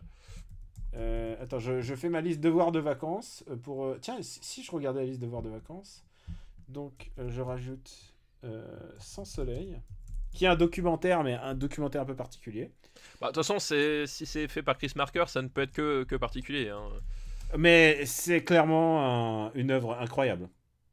Euh, mais c'est marrant parce que Chris Marker, euh, euh, alors déjà Chris Marker, pour resituer effectivement, c'est l'auteur de, de La Jetée. Hmm. C'est un, un des grands noms du cinéma expérimental, mais c'est surtout un type euh, extrêmement prolifique. Euh, en termes, enfin, il n'a pas fait que des longs métrages, mais il a fait euh, des, des, Euh, même, euh, même La Jetée, dans, dans mon souvenir, c'est pas, c'est pas, très, euh, c'est pas très long comme film. hein. Ah, la jetée, ça dure 45 minutes, non? Ouais, c'est ça, c'est un moyen métrage dans mon souvenir. Enfin, il, il a un truc, Enfin, un cinéma pas- hyper prolifique. même c'est peut-être même moins La Jetée, hein, je crois. Je crois que c'est de l'ordre de la demi-heure, il me semble. hein. Bref, c'est un type extrêmement prolifique et, et je crois qu'effectivement, j'ai passé les années 70, enfin. Euh, J'étais pas dans les années 70, mais passé ce qu'il avait fait dans les années 70, c'est- j'ai un peu, euh, un peu lâché parce que ça devenait trop compliqué à suivre, quoi. Quand le mec il te sortait euh, parfois euh, 10 films dans l'année, bon, tout d'abord tu fais bon, je, c'est- je, je peux Bah, plus suivre. celui-là, celui-là, il est vraiment très très très très bien. Eh ben écoute, je serais ravi de, De Monsieur de Stéphane, découvrir. Stéphane Boulet, on behalf of, of le Patreon, Ah bah Euh, merci, M- merci les gens. de grâce, c'est grâce à vous aussi. Ouais, Est-ce que c'est au milieu de l'épisode qu'on va dire on remercie les gens qui donnent Oui, bah c'est mieux qu'à la fin. C'est mieux qu'à la fin, donc Statistiquement, il y a plus de gens qui écoutent maintenant qu'à la fin. Mais que après, dans les remerciements à la fin où ils, re- écoutent peut-être le bonus final. Voilà. Voilà. Ah peut-être, je sais pas. Mais en tout cas, donc merci aux gens qui donnent euh, au Patreon et qui permettent, euh, bah, par exemple, qu'on ait, euh, qu'on comble nos lacunes culturelles. Ça, c'est un exemple criant de à quoi ça sert. C'est euh, Exactement. quand il faut aller au cinéma ou quand il faut euh, regarder un DVD ou, ou euh, réserver un, un film. Et ben voilà, euh, on, on utilise bah, tout, tout l'argent du, du Patreon. Donc merci de, merci de donner encore. Vous pouvez commencer à 1 dollar si ça vous chante. Si vous allez jusqu'à 7 dollars, a, vous avez des bonus, donc parfois nos, nos discussions hors antenne ou, ou nos, nos différentes. euh, des- euh, on blablate quoi, on blablate quoi. parce que parce qu'on est aussi amis dans la vie, on faut pas le croire, hein, on n'est pas que. Oui, enfin ça c'est ce qu'on fait croire. On est amis depuis le Patreon. hein, voilà. Euh, Rappelons-le. euh, C'est-à-dire deux ans après, deux ans après va commencer l'émission. C'est ça. D'ailleurs, je ne sais même pas à quoi tu ressembles, Daniel. S'il faut, tu es une femme. Je ne sais pas. Je Ah ne bah, sais pas. écoute, je ne sais pas qui tu es. C'est ce qui aurait pu m'arriver de mieux. En tout cas, si tu veux pas faire croire qu'on n'est pas amis, ça peut me passer tant que tes enfants continuent à m'envoyer des petits dessins. Eh, Est-ce qu'ils t'ont plu les dessins? Ah, il y a un très joli Mononoke et, et Godzilla. euh, Et Voilà, exactement. Non, mais les je enfants envoient des dessins de Mononoke, de Godzilla et Daniel. Voilà. voilà. Tu Voilà vois, où nous en sommes. ils, ils aiment tonton Daniel. Et peut-être qu'ils sont les seuls, mais en tout cas, j'apprécie. Mais eh, il, vaut, il vaut mieux être euh, bien entouré que beaucoup entouré. Tu sais, tu sais ce que c'est, Daniel? Alors, ça, putain, ça, je peux te dire un truc, c'est que je cartonne pour ça. Ouais, je suis pas mal non plus. Ouais. Donc euh, voilà, voilà pour le premier film de cette liste. Euh, bah, t'inquiète pas, les autres tu les as vus.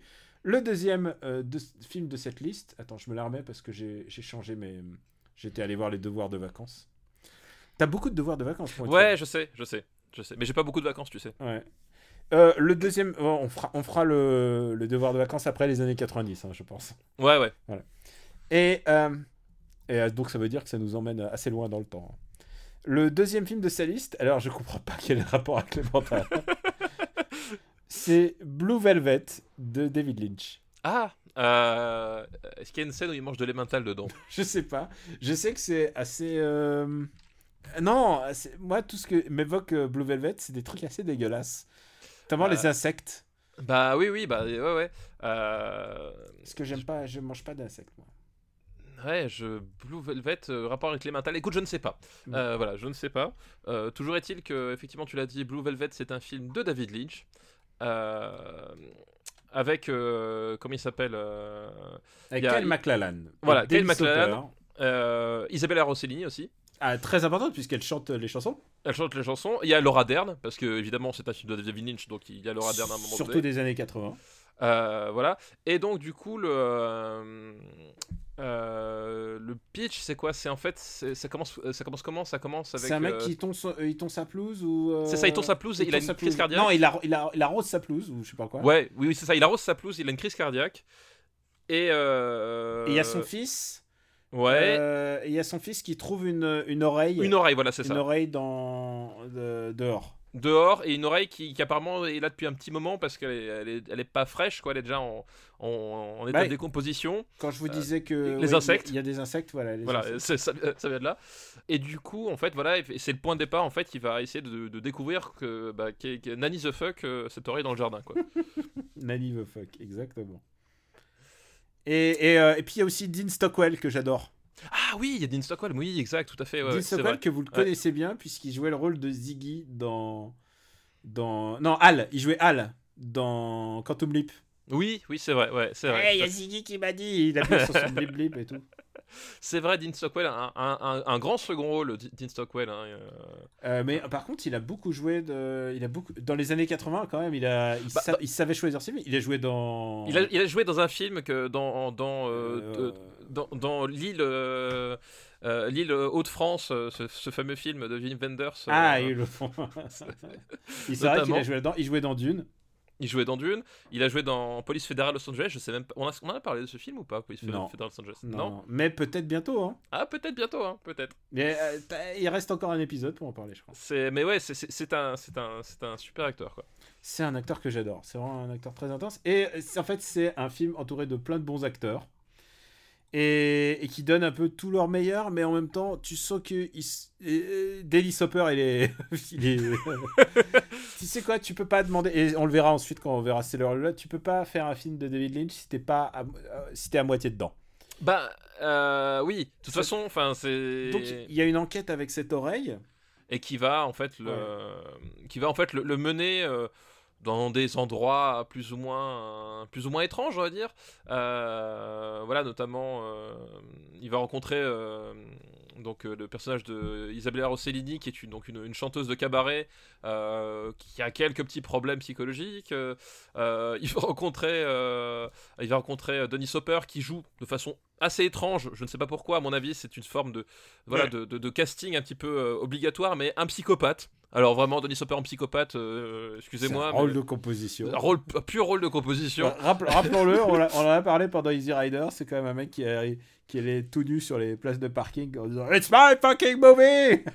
voilà et c'était et le mec qui euh, qui quand il joue le photographe défoncé dans Apocalypse Now ne joue pas la comédie voilà c'était lui Il qui ramenait la coke sur le, to- sur le plateau donc euh, Et comme j'aime le rappeler, c'est aussi un mec pas très bien dans la vie. Et c'est un mec pas très bien dans la vie et euh, mais heureusement il se fait dessouder par Jack Bauer donc euh, c'est ça l'essentiel Euh, il se fait dessouder par Jack Bauer? bah oui c'est le père Drezen C'est vrai! c'est vrai, le père Drezen J'avais oublié ça. J'avais oublié. Mais, euh, mais après, Jack Bauer, il a quand même un body count assez impressionnant. oui c'est ça c'est un cadavre parmi tant d'autres bon ça devient compliqué mais euh, Et donc, euh, c'est un film qui est, maintenant on peut dire un classique de David Lynch presque. Ouais et encore je suis même pas sûr que ce soit tant un classique que ça parce que euh, Pourquoi? Dans les années 80, Bah, si, si tu prends, enfin, je veux dire, la, à mon avis, en termes de la filmographie de David Lynch, je suis pas sûr que Blue Velvet ressorte tant que ça au milieu des, des Elephant Man, des euh, Lost Highway, etc. Enfin, tu vois, je suis, même Sailor et Lula, je pense qu'il est plus, euh, plus connu que, que Blue Velvet. Sailor et Lula est plus. Bah, commercial- Il est plus commercialement connu, quoi. Ouais, ouais, puis en plus, c'est, oui, Lula a une, une exposition que n'a pas eu Blue Velvet. Non, je pense que Blue Velvet, à mon avis, c'est, c'est encore peut-être un, un Lynch qui. Pas, pas sous-estimé, mais qui peut-être moins. qui parle moins au grand public, on va dire, quoi. Alors, comme d'habitude euh, chez Lynch, euh, il y a un rapport avec le surnaturel. Bah, toujours. Enfin, ouais. comme d'habitude. Enfin, c'est le- c'est un truc récurrent chez lui. Eh, ah ouais, et, et c'est ça tout, le, tout, la, tout aussi le, le charme du, du cinéma David Lynch, c'est est-ce que c'est surnaturel ou est-ce que c'est à un moment donné euh, le moment où tu as basculé euh, dans la psyché de personnages qui, qui sont plus qu'en décalage avec eux-mêmes quoi. Et est-ce que ce que tu vois non seulement a un sens, mais est-ce que tu. Enfin, il y a vraiment. Tu, tu vas te poser des questions en regardant ce film. Et évidemment, empreint d'une énorme force symbolique. Ah bah oui oui toujours. ouais. C'est-à-dire, euh, bah, quand on vous dit l'oreille, euh, quand on vous dit l'oreille, euh, un truc qui. C'est de la- c'est weirdo, quoi. C'est parce qu'il s'est dit une oreille, c'est- trop bizarre, on va prendre une oreille. Bah, c'est vrai que d'absolu trouver une oreille dans son jardin c'est bizarre hein, voilà je c'est- Euh. parmi les trucs bizarres que tu peux trouver dans un jardin ça en fait partie. les, les insectes, le les- l'immense sexualité du film. Oui complètement et c'est vrai que C'est- Je sais pas s'il a, s'il a fait un truc plus sexuel que ça encore. Euh, à, Bah- part, euh, à part Mulholland Drive qui est très particulier dans son Bah. Mulholland Drive est très, est très particulier. Non, mais c'est vrai qu'effectivement, Blue Velvet, euh, comparé justement à un Sailor et Lula qui, qui, qui euh, pas contemporain, mais qui, euh, qui est un peu dans cette, euh, on va dire, dans la, dans la même parenthèse, tu vois, euh, de, de David Lynch, qui, qui raconte une histoire de passion amoureuse. euh, Blue Velvet, je, le trouve plus, effectivement, plus, euh, plus sexuel que, euh, que, que pas mal d'autres de, de ses films, en fait. Ah, je trouve. bah, en plus, il prend quand même. si- Tu prends pas Isabella Rossellini par hasard? Oui, bah, de toute façon, tu prends pas Isabella Rossini par Isabella hasard. Rossellini, euh, qui, euh, qui est quand même. euh, c'est pas n'importe quoi de prendre Isabella Rossellini pour David Lynch.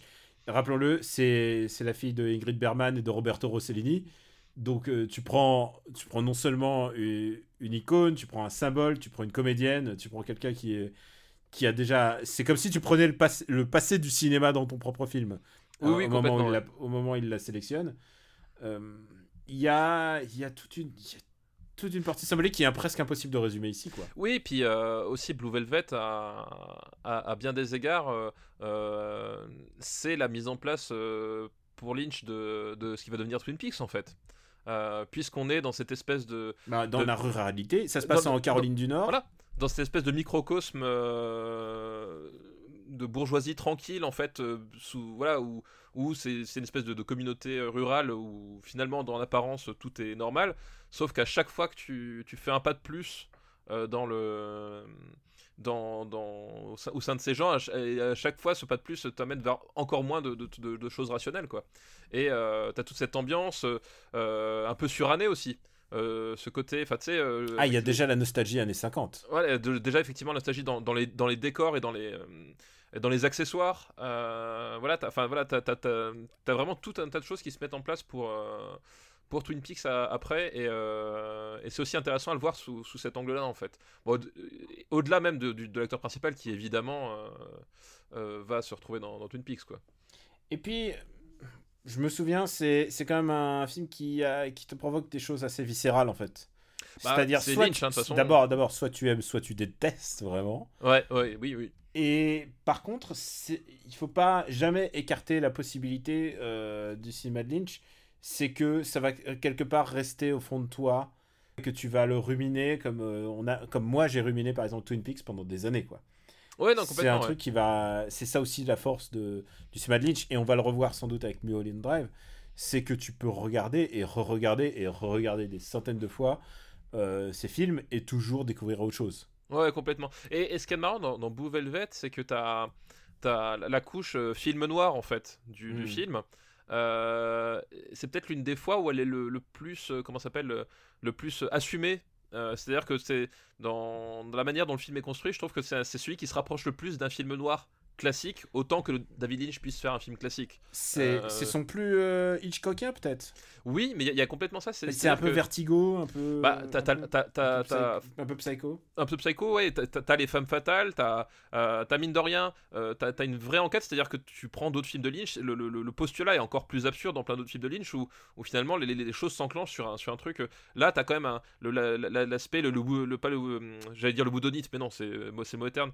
Le, Non, il y a une enquête quoi. oui, il y a une vraie enquête, voilà. Le, euh, le MacGuffin de l'oreille euh, pendant le film est, est quand même plus concret que, que d'autres points de départ chez Lynch qui, qui sont, qui sont encore plus perchés que ça, quoi. Il y a vraiment un côté euh, un, peu, bah, un peu comme un peu à la façon de Au Poste, tu sais, de Dupieux, Mm. où la structure de, du film est peut-être plus familière que d'habitude. Et c'est peut-être ça qui, au final, rend le film peut-être plus déstabilisant encore, c'est que au bout d'un moment, t'as as, plus de repères, mais comme t'as des repères qui t'amènent pas forcément sur des choses auxquelles tu t'attendes, euh, je trouve que ça, déstabilise encore plus. Il y a vraiment un côté, euh, voilà, et c'est ce qui va, comme dit, encore une fois, je reviens dessus, mais c'est ce qui va, euh, c'est ce qui va développer avec Twin Peaks. En fait, c'est ça, c'est- partir d'un truc très familier euh, qu'on croit tous connaître pour en fait te faire complètement autre chose, quoi. C'est aussi un film qui a. Hmm. En donnant le, le rôle qu'il a donné à Dennis Hopper, il a collé une espèce de réputation à David Lynch d'être un weirdo et aussi d'être un mec un peu compliqué avec les femmes. C'est-à-dire Euh. quand tu vois le ce que parce que vraiment euh, Dennis Hopper est un vrai sale type dans dans ce film-là et et, et même si lui s'en défend il dit que son point de vue lui ce sera toujours celui de du bah, du- du protagoniste entre guillemets de Cal McLachlan. C'est très bizarre d'ailleurs de voir Cal McLachlan qui est qui est tout jeune quoi. Oui, oui. Alors qu'aujourd'hui, me faisait remarquer une amie, euh, si tu regardes aujourd'hui Cal McLean, il ressemble à Mark Lesguy. c'est Mark Leslie complètement, oui. on est d'accord. Mais ouais, Dennis Hopper, il est horrible, il est abject, il tabasse, il tabasse, euh, euh, comment elle s'appelle, Isabella. Isabella Rossini, oui, oui, Euh, il, il- il- il est un, un- un pur fou, mais c'est marrant parce que. euh, Il, est, il est littéralement son sugar daddy, enfin c'est...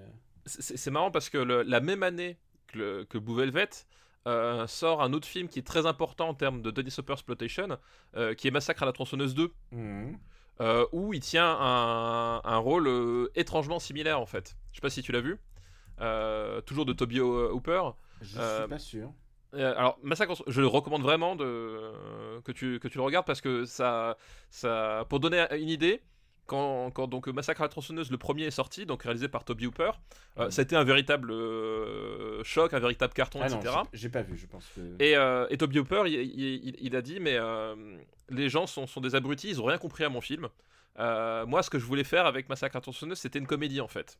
Alors, je sais pas s'il était sous emprise de stupéfiants ou quoi, mais toujours est-il que euh, il s'est dit, pour la suite, inévitable parce qu'on est dans le cinéma d'horreur, voilà, le cinéma d'horreur fonctionne toujours sur là-dessus. Euh, pour la suite, donc Massacre à la tronçonneuse 2, euh, il s'est dit, je vais vous montrer moi ce que je voulais faire à la base.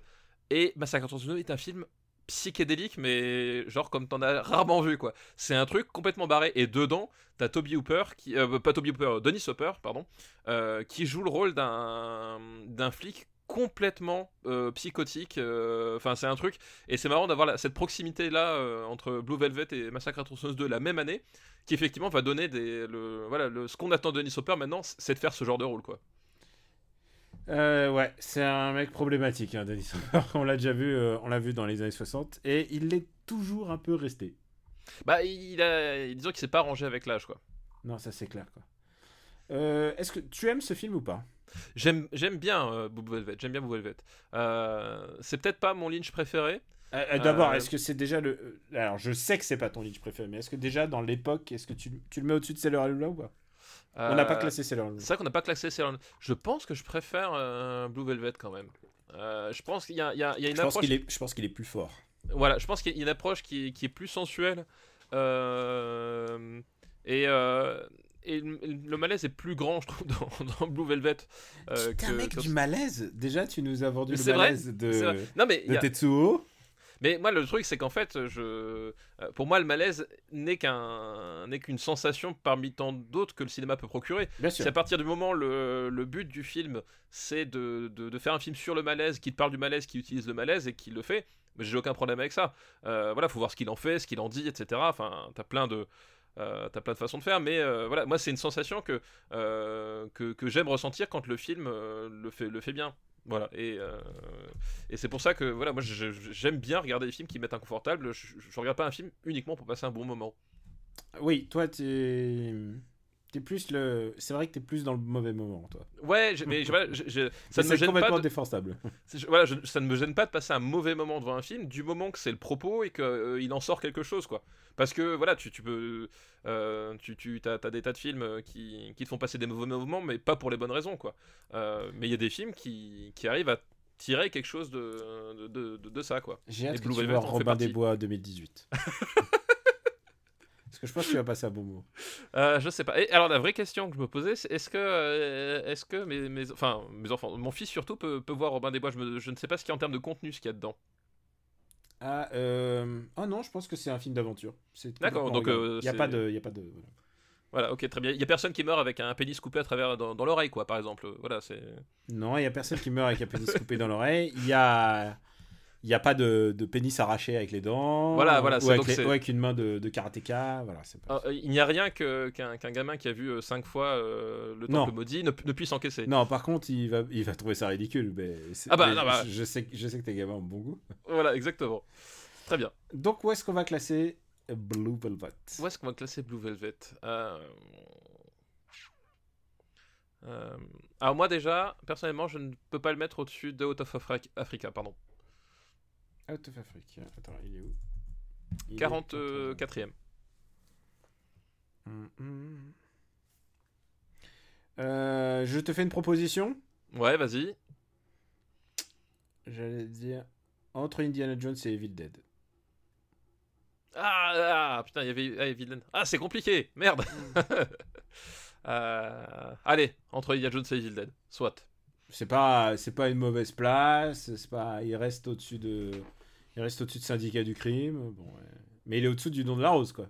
Il est au-dessus de nous. Non, mais ouais, allez hop, Euh, vendu. Ah oui, c'est vrai que Evil Dead, parce qu'il faut pas oublier qu'on a Evil Dead 2 qui est juste au-dessus. Voilà, exactement. Ça veut dire que il se sépare un petit peu plus. Voilà, Evil Dead 2 de Evil Dead. Tu remarques qu'à chaque fois que tu fais ça, Tu sais L'Empire contre-attaque descend, Voilà. j'ai vu, ouais. Ouais, j'ai vu. c'est exactement, ce- dessus. c'est exactement ce que j'étais en train de regarder. Parce que si, si tu veux, moi, le, dans le, le fichier que nous avons pour classer le, le marbre, euh, l'Empire contre-attaque est à la limite basse de l'écran. Et au moment où tu as inséré la ligne Il euh, est disparu. de Blue Velvet, il a disparu de mon écran. Il reste au-dessus d'Angel Art. Et tu sais que quel point j'adore Angel Art. Ah bah voilà, tu vois, non mais voilà, c'est au bout d'un moment, on peut pas dire. Je l'ai mis au-dessus d'Escape from New York. Donc voilà, ne dites pas qu'à un moment donné, je fais pas des concessions. au-dessus d'Escape from New York. qui- Voilà. Oh là là. À chaque fois, c'est pas ça qu'il faut dire. Faut pas dire quand Pastor Back descend, c'est Escape from New York qui descend. Voilà, c'est, c'est- voilà. Ah, Par contre, là, c'est plus gênant, mais bon, voilà, Mm. on peut pas tout avoir. Et euh, dernier film euh, de la liste de Fante, c'est Mauvais sang de Léo Carax. Euh, mauvais sang de Léos Carax. Je crois pas que je l'ai vu non plus, tu vois. C'est vrai? Ouais. Ah Ça merde, me... c'est toi qui nous, qui nous met dans Ah, le- c'est, c'est moi qui nous, fous, qui nous fous dans la merde là. Attends, je marque euh, devoir.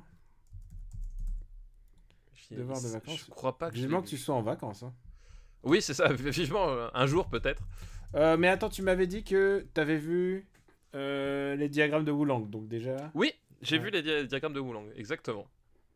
Ouais, on, a- on va, on va faire le bilan de, de ce, que, ce, que- ce qui a été vu et tout ça. Tu sais quoi, je vais, je vais faire des listes où c'est moi qui ai pas vu les films, comme ça, comme ça, ça va. Ça équilibrera le karma, c'est ça Ça va équilibrer. Ouais, ouais, je pense que pour le prochain, on va faire plein de films avec que j'ai pas vu, comme ça, ça va.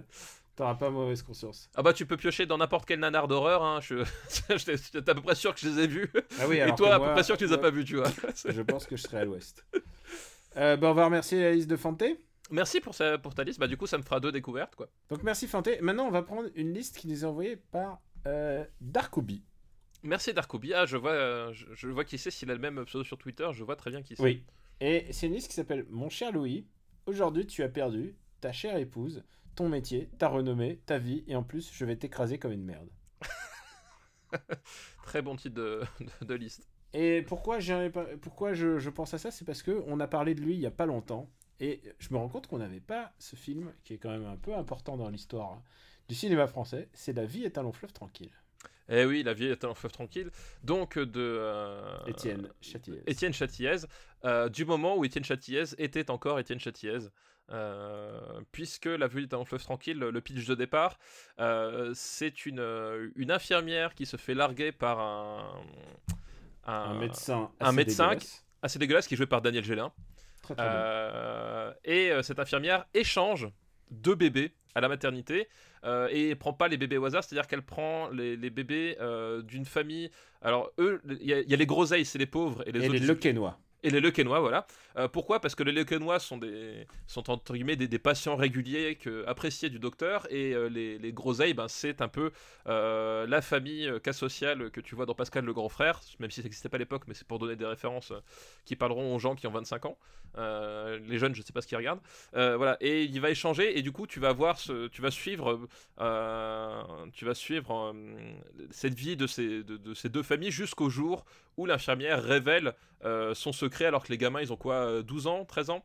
Euh, je sais plus Euh, oui, ils sont à vers, ouais, vers 13-14. Ouais. Voilà, Au moment où la 13, vie 14 ans. devient nulle. voilà au moment où, où la vie devient et surtout où la vie euh, euh, où la vie où tu te poses euh, ce, ce genre de questions, c'est-à-dire euh, qui je suis, euh, qu'est-ce que je vais devenir, etc. Euh, et eux, ils foutent un, le bordel là-dedans. Et donc, euh, les familles sont, sont mises au courant en même temps que le médecin. Et donc, ils, vont faire une espèce de, de, de- de garde alternée entre leurs enfants naturels, leurs enfants qu'ils élèvent depuis euh, 12 ans. Euh, aux échanges, évidemment, tu auras un choc des cultures euh, pas possible entre les Lequenois qui vivent dans un espèce de pavillon euh, gigantesque euh, à Neuilly et euh, les Groseilles qui vivent dans une tour HLM euh, de l'autre côté. quoi. Et c'est effectivement le choc des, cultures. Il y a aussi quelque chose d'assez important. euh, c'est presque une fable sur le. On va, on va en reparler après, mais sur le, Sur le déterminisme. sur le déterminisme, exactement. Bah oui. Complètement. Et d'ailleurs, le, pour, aussi, une chose qu'on n'a pas dit, mais le, le gamin en question, qui, donc le gamin, le Quénois qui en fait est un groseille qui retourne. Non, c'est l'inverse, je sais plus. Euh, C'est le, Non, non, C'est le gamin, gros- c'est gamin le qui- groseille et qui voilà. ensuite retourne chez le Quénois. chez le Quénois, voilà. C'est Benoît Magimel. C'est Momo. Voilà, c'est Momo et c'est Benoît Magimel. Benoît Magimel qui devait avoir euh, 15 14, 14, 15 ans. Ouais, je sais pas, il, était assez jeune, quoi. À 12 ans, 12 ans. T'imagines? Et voilà, et du coup, euh, c'est effectivement le, le, le- le choc des cultures. Moi, je, la, la, la scène qui, qui m'a qui, qui toujours. euh, Il y a deux scènes qui m'ont extrêmement marqué. Euh, la première, c'est celle où les groseilles crachent sur la télé. Euh, Ah oh putain, cette scène-là. Euh, je sais- Qu'est-ce qu'ils regardent je, sais- euh, je sais plus ce qu'ils regardent. C'est pas genre. euh, le- Alors, les gens vont sans doute me corriger, mais ils regardent pas genre la- pas la, la, la roue de la fortune ou un Oui, il me semble que c'est c'est un, c'est un jeu comme c'est ça. un jeu télévisé, ouais. un jeu télévisé et il crache sur la télé. euh, Vas-y, que- voilà, vas-y, ouais. crache toi aussi. Et, euh, et finalement, je trouve que c'est euh, c'est un portrait de, de nos concitoyens qui n'est pas si éloigné de la vérité finalement, Euh, surtout aujourd'hui encore. Alors, oui et non. Non, bah, il y a un côté, il y a un côté quand même quand je vois le comportement de euh, des gens. Et, Tes enfants crachent sur la télé Je me non, mais disons que d'un point de vue symbolique, je trouve que finalement ça, ça en dit pas mal long sur le, le, le- le rôle de la télévision et la, la façon dont la télévision est pensée, et encore aujourd'hui quoi. Et, euh, et l'autre scène évidemment, c'est Patrick Bouchité qui chante euh. Jésus revient, qui est quand même la scène, euh, la scène hallucinante euh, avec, avec sa guitare euh, et ce chant. C'est en plus un personnage qu'il a, qu'il a inventé presque. Oui, que- complètement, ouais. parce qu'il n'était pas prévu que ça soit ce, ce genre, qu'il soit comme ça. Et finalement, il est allé à fond, fond les ballons. Et c'est ça. Et en fait, et c'est t'en Patrick caches pas, pas Bouchité pour faire, pour faire un truc plat, quoi. Ouais, et effectivement, Bouchité l'avait- euh, raconté, alors je sais plus à quelle occasion, euh, mais il avait raconté qu'effectivement, au départ, son, son personnage de, curé, alors c'était c'était déjà un curé qui était, euh, euh, qui était un, peu, un peu perché, etc., mais que, euh, effectivement, l'idée du chant, de la guitare et de, et, de sa façon de parler, de s'exprimer, parce qu'il y a toute une gestuelle qui est autour de, ce personnage, enfin, euh, en fait, il a quasiment, effectivement, écrit le personnage sur le plateau, et Chatiez, euh, voilà, au bout d'un moment, quand il a vu ça, il a fait, bon, ben, effectivement, joue-le comme ça, ça c'est ce qu'on a besoin, quoi. Et c'est un film assez rigolo. Parce que, enfin, moi, ce que je trouve assez rigolo, c'est que. Euh, là, pour certains, c'est un film culte. hein. Je, je tiens à dire tout de suite, parce que ça a marqué leur enfance. C'est un film qui a été multidiffusé. C'est mon cas. L'univers de Châtillès, c'est que c'est un très proche de la caricature. Euh, on lui a beaucoup dit euh, oh là là, il vient de la pub et tout ça. Mais, euh, mais c'est un mec, ces films-là, en tout cas, les, ses premiers films, avaient vraiment une volonté caricaturale et Ah presque bah oui, revendiquée. C'est-à-dire, c'est à la limite. Euh, je- moi, ça me fait penser, tu vois, à Rézère, qui était un dessinateur euh, qui officiait dans, dans la presse euh, avant. Euh, c'est vraiment le crowbar, c'est vraiment le truc un peu vilain. Et Châtillès, il a un goût assez prononcé pour tout ce qui est un peu vilain et mauvais. Et euh, il a un goût des mauvais personnages.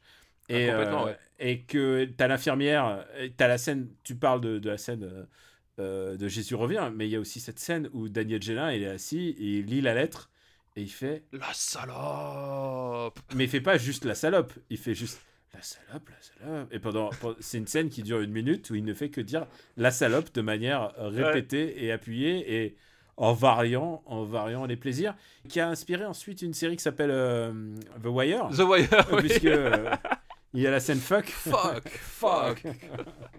que Fuck. tu peux tenir une scène en juste en disant ça. Moi, il y a des moments que je trouve assez bien. Le, le truc que je lui reprocherais pas, c'est qu'en fait, Châtillez, il connaît vraiment bien les Bourges, mais j'ai pas l'impression qu'il connaisse vraiment les. les ce, Les que prolos. lui, ce que lui représente comme les prolos ou les ploucs, quoi. Et, et je trouve que son, son, son regard est beaucoup, beaucoup plus tendre avec les Bourges qu'avec les prolos. Alors, je suis pas tout à fait d'accord parce que, euh, justement, pour moi, le, le- le- le mécanisme, si tu regardes bien la façon dont c'est fait, c'est que le, regard est extrêmement incisif sur les prolos au début. C'est-à-dire, quand tu, quand tu les croises la première fois, c'est la catastrophe. Euh, c'est presque les tuches, quoi. Euh, Non, c'est plus que les tuches. Les tuches et- ont un, t'as un chouïa d'empathie. Là, t'as vraiment aucune Et, empathie. et je trouve qu'au fur et à mesure du film, ton empathie grandit pour les groseilles, alors que les Lequenois, c'est tout l'inverse, en fait. Je trouve que plus le, récit avance, et plus les Lequenois, en fait, euh, ils sont pathétiques. Et euh, vraiment, c'est ça que je. Enfin, moi, j'ai toujours ressenti comme ça. C'est-à-dire qu'effectivement, les, les premières minutes chez, chez les groseilles, mais c'est l'apocalypse, quoi. Euh, et en fait, au fur et à mesure, tu, découvres que finalement, ben, oui, c'est- des gens qui ont, qui ont leurs problèmes et qu'il y a, une- vraie humanité derrière. Alors que les Lequenois, c'est l'inverse. Ils ont le masque, et puis en fait, au fur et à mesure, le masque tombe, quoi. Et, euh, et, c'est ça finalement, moi je trouve que, enfin, je trouve le film tend vers ça, c'est qu'à la fin, euh, ce qui est intéressant, c'est que euh, ceux qui ont vraiment tout perdu parce qu'ils pensaient avoir tout gagné, c'était les Lequenois. Ah, euh, dans ce sens-là, euh, c'est Oui. eux qui apparaissent comme les perdantes, c'est ça que tu veux Oui, dire c'est ça, c'est ça que je veux dire, c'est qu'en fait, au final, les, les groseilles, tu, tu- on a appris à, à- à les humaniser et finalement à avoir une certaine tendresse pour eux, alors que les, les Lequenois, finalement, sont, sont incapables, euh, plus le récemment, c'est plus ils sont incapables de, de, de faire face à, ce qui, à, la réalité des, des choses, quoi. Et ils s'arrêtent finalement, eux, à cette histoire de, de déterminisme, quoi. Mm. Et puis, et puis il y a, pour moi, enfin, il y a une galerie de portraits assez rigolo. Il y a Hélène Vincent. Ah euh, bah oui, oui. Dans le rôle de Madame Le Quesnoy. Madame Le... Elle est, elle est, elle est extraordinaire. ce moment, ce moment au bord du gouffre où il regarde et fait Marielle, vous me faites bander. C'est un film de son époque aussi, hein, tu sais, genre, ouais, papa, j'ai le droit de porter des poignées de force. Alors, on a dit qu'on arrêtait de se moquer du Kishiro déjà. Première chose. ah, t'es méchant. On lui dit, c'était mission. Mais, euh, non, mais il y a, des- bons moments, mais les fables sur le déterminisme social qui, nous imposent le fait que bah, c'est comme ça et, et c'est pas évident. Je trouve que la morale derrière ce film est assez dégueulasse en fait. Bah, en, même temps, le truc, c'est que euh, je suis pas sûr qu'il est. En fait, pour moi, le déterminisme est plus euh, un élément de son récit, mais je crois qu'en fait, il s'y intéresse pas vraiment.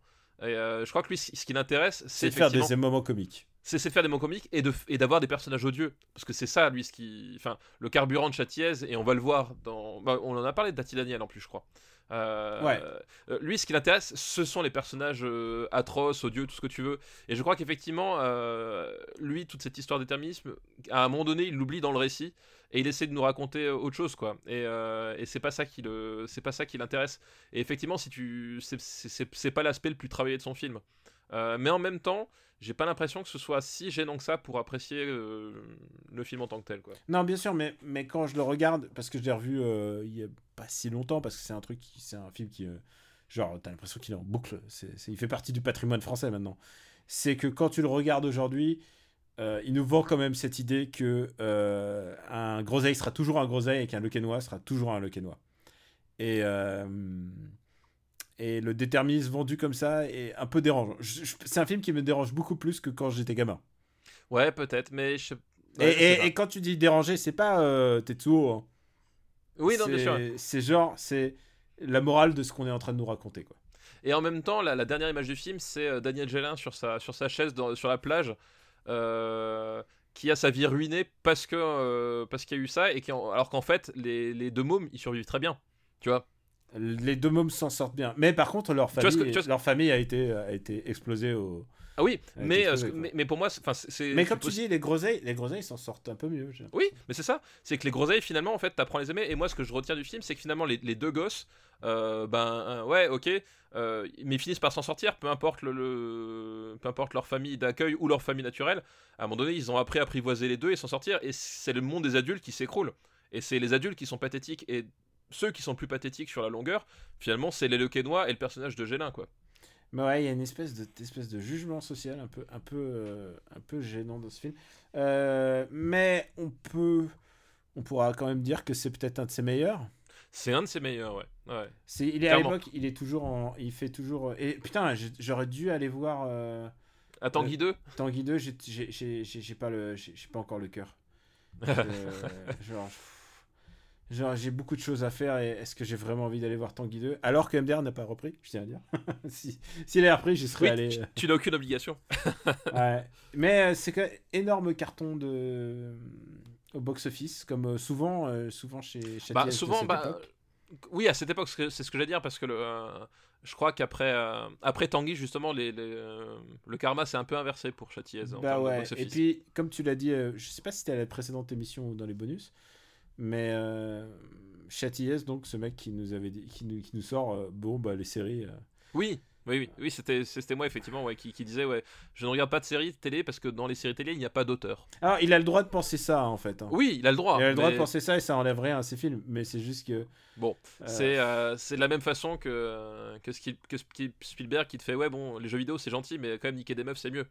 Voilà. c'est- Ah oui, peu j'étais en train de me dire, tiens, il avait dit ça. Ah, Ah ouais, oui, effectivement, je viens de voir. euh, Oui, oui. voir ça- Tu vois, c'est un peu le même genre, genre, euh, effectivement, euh, cette même génération qui, à un moment donné, est arrivé, et c'est ça le plus dramatique, mais on, on, est encore, bah, pareil sur Denis Hopper, cette même génération qui est arrivée à un moment donné, qui a fait son trou en foutant un coup de pied, un, coup de pied dans la fourmilière, en bousculant les choses, en, imposant de nouvelles choses, qui aujourd'hui sont devenus les, espèces de nouveaux conservateurs intellectuels euh, qui donnent des leçons juste parce que finalement c'est leurs plates-bandes qui sont, qui sont menacées. Bon, c'est pas surprenant, mais c'est toujours un peu triste de s'en rendre compte, quoi ce film a quand même été la matrice de beaucoup de comédies euh, françaises ensuite. ah, oui, Dont tu sens les répercussions plus tard. Euh, je veux dire, Neuilly sa mère, c'est ça. Hein. Ah oui, non, mais bien sûr, évidemment. Neuilly sa mère est là-dedans. Neuilly sa mère, sa mère aussi, d'ailleurs. Euh, l'émission On échange nos mamans aussi, enfin. Oui, c'est genre. C'est. Et puis, comme tu l'as souligné, c'est aussi la matrice. Et c'est le meilleur rôle et aussi le, le dernier bon rôle de Benoît Magimel. oh non, non, non, quand même. Euh, c'est euh, enfin, peut-être celui où j'ai le mieux la comédie, mais c'est euh, après, après il a quand même. Mec, t'as vu les petits mouchoirs? Non, j'ai pas vu les petits mouchoirs, mais. Est-ce que eh, ah, ah, alors, j'ai une autre question. Est-ce que tu as vu Nous finirons ensemble, alias les petits mouchoirs 2 Aussi, les... ah si, attends, pardon, oui, je croyais que tu parlais du 2. Non, non, j'ai vu le 1, mais j'ai pas vu le 2. mais moi, je te répondrai est-ce que tu as vu Need Gap Voilà. ah, c'est vrai que Need Gap, mais. Ah, voilà. Mais Need Gap, tu sais pourquoi il est bien? C'est parce qu'il y a vraiment de plus mauvais acteurs que lui. non, puis surtout, il y a, y a, quand même un, projet de mise en scène autour qui, qui est assez fou. Mais même dans l'ennemi intime avec, euh, comment il s'appelle, euh, Dupontel. Euh, qui est aussi de Florian Siri d'ailleurs, du, même réalisateur que Nick Gap, je trouve qu'il s'en sort pas si mal. Après, oui, Magimel ne sera jamais, j'allais dire pour la blague, le Depardieu de notre génération, et ça fait repenser à Marseille. Voilà, du coup. Mais est-ce que tu as vu Clo-Clo? Non. Ah, pourtant, c'est Florent et C'est Florent Emilio Siri, mais le problème, c'est que. Euh, c'est un film des 2012, donc euh, bientôt. le problème, c'est que déjà, moi, Claude François, bon, c'est pas ma tasse de thé. Puis surtout, justement, Clo-Clo, pour moi, de loin, quand tu me le dis comme ça, c'est le film que Florent Emilio Siri fait parce qu'il faut faire plaisir à un moment donné et qu'il a envie de conserver sa carrière. Et généralement, quand tu tombes sur ce point-là, c'est pas le point le plus intéressant d'un cinéaste, quoi. Euh. Bah écoute, euh, ouais, ouais. Moi, c'est un comédien avec qui j'ai vraiment du mal, Magimel. Ouais, non, mais je, peux, comprendre. Je, je, trouve pas que ce soit un grand comédien non plus. Non, non, et surtout, en fait, quand il est très mauvais, euh, je me souviens vraiment de quand il est très mauvais, quoi. Mais en même temps. C'est-à-dire Les Rivières pour deux. Il y a une certaine qualité là-dedans. Je, peux pas te laisser dire ça. Euh, il y, a quand même, justement, il sait marquer, il sait marquer le, le, le, jeu nanar à sa façon. Ah, j'ai vu, eh mec, j'ai vu La possibilité d'une île de Michel Houellebecq. Je suis désolé pour toi. Non, mais euh, ah, c'est un film qui, qui, est dans les années 2000 euh, par contre, tu vois ça. Oh non, non. J'ai vu Idju, La bête dans l'ombre. C'est le film le plus broché de fromage de Barbara Schroeder. Comment est-ce qu'on en est retombé à parler de, de Welbeck aujourd'hui? Je ne sais pas. mais, je, pas prévu je suis allé le voir en salle, mon gars. ah putain. Ah non, mais moi, il fallait que je. Tu sais, moi, je suis. Quand je prends la comédie sérieusement, c'est que je prends la comédie sérieusement. Bon, allez, on va arrêter de tailler un costard au pauvre, pauvre Benoît. Et qui doit être peut-être quelqu'un de charmant dans la vraie vie, on ne sait pas. Alors, je sais pas. Il s'est pas fait pincer parce qu'il était sous drogue au volant? Mais alors, est-ce que ça rend quelqu'un de moins sympathique, honnêtement euh, Tu sais, on n'est pas au Japon ici. Pour la consommation de drogue, euh, bon, c'est. Ok. Non, mais parce qu'il a causé un accident. Ah, alors ça, par contre, c'est autre chose. oui, sais pas. Non, je sais plus. Non, alors, non, je crois, je sais plus quoi, il avait pas, il, il s'était pas arrêté, un, pas un stop, mais non, il y a eu, il, y a eu délit de fuite. Ah, il avait renversé une femme, voilà, il avait renversé une femme. Ah bah oui, alors non, ça j'étais pas courant, tu vois. Donc, est-ce que ça me le rend moins charmant? C'est chacun de ces éléments me le rend moins charmant. Mais est-ce qu'à est qu'à un moment donné, renverser quelqu'un en voiture, est-ce que ça rend la personne mauvaise pour autant? Je ne sais pas, Daniel, je ne sais pas. Je sais pas. En même temps, il m'a tellement fait rire dans Les Rivières pour 2. Et, dans Marseille, quand il t'a pas fait rire? Est-ce que ça te choque euh, qu'on se touche les hommes en me parlant de Picasso? Et je pense qu'on fait mieux l'accent marseillais que lui en plus. Euh, je, suis désolé pour les gens de Marseille que j'aime beaucoup, mais, mais, voilà, je pense qu'on fait mieux l'accent de Marseille que lui. Et euh, l'accent de Marseille qui le fait aussi dans Clo-Clo, je crois.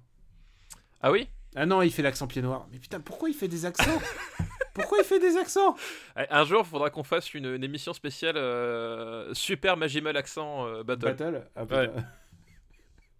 Oh là là, eh, Benoît, si tu les écoutes. Bon. C'est un mec en plus de, de ma génération presque, hein, tu vois, donc... Euh... La pire. Ah, c'est la, la, pire, ouais, c'est exactement. C'est pas, pas 82. Alors, où est-ce qu'on va mettre la vie est à long fleuve tranquille? Euh, où est-ce qu'on va mettre la fille La, la- la fille. La fille, la fille. C'est- C'est c'est les racines alsaciennes qui remontent, tu vois. Fais-moi une proposition parce que parce que moi je peux le classer bas en fait. Il n'y a aucun problème à le classer bas. Et par exemple, euh, je regarde la liste. Je regarde. Je vais essayer de repérer une comédie. Je préfère la soupe aux choux. Ah non, non, non, non, non, non. Non, non. Tu veux dire Ah. qu'on va classer euh, ce film au-dessus de l'ours? C'est non. Ah, mais c'est. Alors, ça, c'est le problème de la position de l'ours. Mais. euh, La position de l'ours, j'ai l'impression que tu parlais de position sexuelle. ou, ou alors une position kung-fu. Position Ouais. de l'ours, finalement. non, mais attends, attends, attends. C'est c'est parce qu'on a classé soupe aux choux assez haut. Mais euh, tenue de soirée, c'est mieux. Euh, où est-ce qu'on a mis tenue de soirée? 119. Au-dessus de la dernière tentation. Ah, moi, je suis pas, je suis pas d'accord. Moi, tu vois. Vas-y, fais-moi une propale. ça. Fais-moi une propale. euh, ça va pas au-dessus des sorcières d'Eastwick, no fucking way, ça va Non, pas au-dessus de à New York, ça va pas au-dessus de Portin. Ah, ah, je mettrais ça au-dessus de Chao Pantin, personnellement. Ah non, non, je préfère Chao Portin quand même. Ah, va falloir trouver un, un terrain d'entente là. Il- il- pour trouver. euh, Bon, alors, je, je te, je te reconnais l'argument l'ours. Alors, on le met sous, euh, sous l'ours. Comme ça, c'est ouais, juste au-dessus de Né un 4 4 Voilà, exactement. putain, l'ours, ça va devenir mon, mon Alors, je- totem. Je, je pense que si un jour on devait, on devait, on devait écrire un livre sur le, le, le plus gros ratage du marbre, je pense que ce serait la place de l'ours en fait. Euh, ah, euh, d'abord, c'est un sujet tabou. Mais de toute façon, il n'y a que des, que des, c'est forcément la bonne place. Mais Euh, et je crois qu'en fait l'ours, tu vois, tu vois, le problème de l'ours, tu sais ce que c'est? C'est qu'il est passé sous un petit dinosaure, je sais pas. Non, C'est qu'on l'a vu dans la première émission. C'est ça, c'est qu'on l'a vu trop tôt et qu'en fait, on s'est pas aperçu de, de l'ampleur que ça pouvait prendre de descendre en fait au fur et à mesure. Hmm. Tu vois, aujourd'hui, t'as certains films en fait qui vont plus descendre tant que ça parce qu'ils sont arrivés super tard dans le classement et, et- et je, et je pense que l'ours a souffert de ça quoi. Euh, On s'est pas rendu compte. C'est peut-être que sur l'ours, on n'a pas. Mais parce que, tu vois, l'ours, c'est au-dessous de Back to the Future 2, je préfère encore l'ours, tu vois. un peu, Mais, bon. Mais après, je préfère l'ours à beaucoup de choses, quoi. Mais voilà, c'est vrai que. Il y a euh, dans les premiers. D'ailleurs, les gens nous l'ont fait remarquer, dans les premières émissions, on faisait genre 15 films par, par émission, ce qui arrive Ouais. plus aujourd'hui. Ce qui arrive plus du tout. Mais, mais ah, ça va pas arriver à cet épisode-là, je vous le garantis. mais il y en a aussi qui ont tenu le coup. Émission 0 Back to the Future. Il, Ouais, est, ouais. il est encore 12ème. C'est ça, ouais. Blade Runner, dans la toute première émission, il est encore quatrième. Mais en même temps, il n'y avait pas trop de choix. Bah, en même temps, c'est Blade Runner. Enfin là, mais- Predator, Predator 24e, il est dans le pilote aussi. E.T. était dans la première émission, il est encore 22e. Euh, donc ouais, non, ça va. Euh, The Thing, il, est, il était dans la deuxième. Ouais, mais ça, The Thing, c'est- Robocop deuxième, Akira première. ça, voilà, ça, ça, ça, c'est des totems qui, bon, voilà, tu vois, c'est. Non mais voilà, alors que euh, bon, tu parles de l'ours. Euh, Qu'est-ce qu'il y avait encore dans l'émission 0 qui a vraiment descendu? Euh, Beetlejuice, 126. Cyborg. Cyborg. Top Gun était dans la première émission, 133e. Ouais, mais Top Gun, je, ça, je, non, bah je oui, il n'y a pas de problème. y a pas de problème sur Top Gun, tu vois. L'important, c'est que l'ours soit au-dessus euh, d'un autre film, euh, une autre comédie qui s'appelle Le tombeau des Lucioles. tombeau des Lucioles, on l'a vu quand déjà? Euh, je sais pas, faut regarder sur le. Quatrième émission, tu vois, c'est genre déjà à l'époque, on n'avait pas peur de segmenter. Exactement. Euh, ouais, c'est vrai que l'ours, euh, je l'aurais plus, vu plus haut, mais en même temps, euh, on n'arrête pas d'en dire du bien dans toutes les émissions. Voilà, donc regardez l'ours. Bon, bref, on passe à la suite de la liste. Putain, c'est pour... c'est toi qui prends le contrôle. Exactement. Le deuxième film de sa liste, on, l'a- on, en- on en a parlé il y a pas si longtemps, il est assez bien classé, c'est quand Harry rencontre Sally. Ouais, Et je vois pas, et voilà. Il n'y a pas le rapport avec les mentales non plus dans celui-là. euh, c'est vrai, C'était. Alice d'avant en même temps. Et euh, le dernier film de sa liste, c'est Good Morning Vietnam. Donc, euh, Good Morning Vietnam, effectivement, avec euh, Robin Williams, euh, est réalisé par, euh, par Barry Levinson, dont on avait parlé justement au moment où on avait parlé de, de Rain Man. Ah, voilà. c'est vrai, oui. Voilà. Ah, quand même un mec qui a quand même posé sa, posé sa patte, quoi. Qui a posé sa patte. Il a fait vu- euh, Les Hommes d'influence aussi. Il a fait Les Hommes d'influence, il avait fait Sleepers, euh, qui est un film avec une aura assez extraordinaire euh, en termes de, de renommée, c'est assez, curieux. Euh, il a fait aussi Bugsy, bon, bon, on peut pas gagner à tous les coups. Euh, voilà, Attends, Sleepers, c'est lequel? Parce que je connais d'autres. Sleepers, c'est celui avec les enfants condamnés? C'est ça, Oh exactement. là là, oh là, oh, tr- film très très difficile. Voilà, donc euh, ah là là, c'est oh, un, film, un film insoutenable.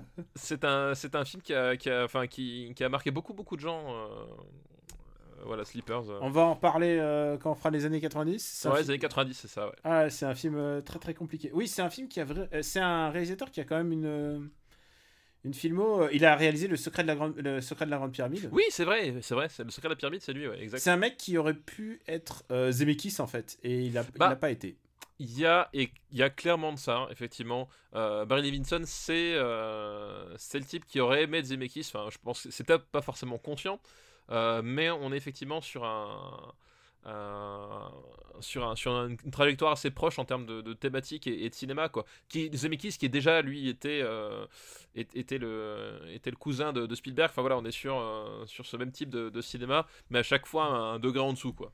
Et là, si je viens de vérifier, il a réalisé un film pour HBO qui s'appelle Wizard of Lies avec euh, Bob De Niro et Michel Pfeiffer. Donc ça, D'accord. ça va quoi, tu vois. le- Heureusement qu'HBO ils ont le budget. Tu vois, ils font pas que des, des sorciers et des, des dragons. hein. Et des dragons et des femmes à poil. Ouais. C'est vrai. Toi, t'as vu le premier épisode, toi? Oui, j'ai vu le premier épisode, ouais. Et tu sais quoi? Au moment où la scène est arrivée, j'ai dit ah putain de l'exposition avec des gens à poil, ça faisait longtemps qu'on l'a pas eu dans la série. Ouais, et, et ça manque, ça manque. Euh, si, si tous les jours on avait un peu d'exposition dans nos vies avec des, des femmes Ah, à poil, je on pense va qu'on s'en raconter sortirait mieux. l'histoire et la situation de ton personnage tout en étant tout nu, en se préparant à faire l'amour. Voilà, je bah pense voilà. que ça résume complètement. Et, mais et la, la vie devrait être comme ça, Daniel. La vie devrait être comme ça, je suis désolé. c'est un peu, c'est un peu quand même de la Game of Thrones exploitation à ce niveau-là. Euh, bon, revenons-en à Good Morning Vietnam et un film euh, qui est quand même euh, central dans la carrière de Robin Williams. Ah ben complètement parce que euh, euh, Good, Morning Vietnam a ce euh, a cette à ce comment s'appelle à cette euh, cette particularité de servir à la fois de Chao Pantin pour euh, Robin Williams et en même temps euh, de continuer à le à le préserver dans son dans son image en fait de de clown triste en fait. Il y a vraiment ce côté, il arrive à il arrive à, à faire l'équilibre entre les deux. Ce, film-là, euh, c'est pas comme le vrai Chao Pantin euh, où euh, voilà c'est sordide etc. Là, non, il y a des vrais, il y a des vrais moments de drôlerie quoi. il y a des vrais moments de, de, de, de, comédie, de, même de, bouffonnerie parfois. Euh, voilà, et euh, c'est, t'as, ce côté, c'est en fait, c'est, le film qui va. C'est un film qui arrive assez tôt en plus dans sa carrière, hein, parce que je crois que. finalement, les, ses, ses rôles les plus marquants vont venir après, mais c'est, vraiment de, montrer, voilà, c'est, on est à chaque fois dans un film avec un vrai contenu dramatique, et en même temps, ce type-là a une, a une aura comique qui s'y prête, quoi.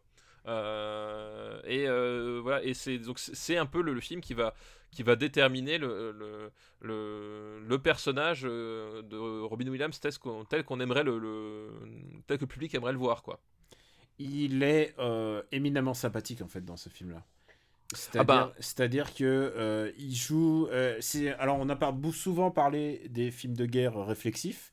Et d'ailleurs pour moi, hein, c'est ce que je crois que tu disais ça dans une autre émission, c'est qu'un bon film de guerre, normalement tu devrais ressortir en disant c'est naze la guerre en fait. Bah si, oui. si tu en ressors en disant waouh, Si, c'est, si, si que t'as vu le film de propagande de, ça. de Hitler. C'est ça, si, si t'en ressors et que tu dis ouais je veux m'engager, ça s'appelle un film de propagande à ce moment-là. Voilà, c'est, le principe. c'est un film réflexif qui montre un mec qui n'est pas actif. Alors, euh, on va le voir ensuite. euh, euh, Mel Gibson va essayer de faire la même chose avec, euh, avec son infirmier, mais euh, c'est pas un mec qui prend part au combat.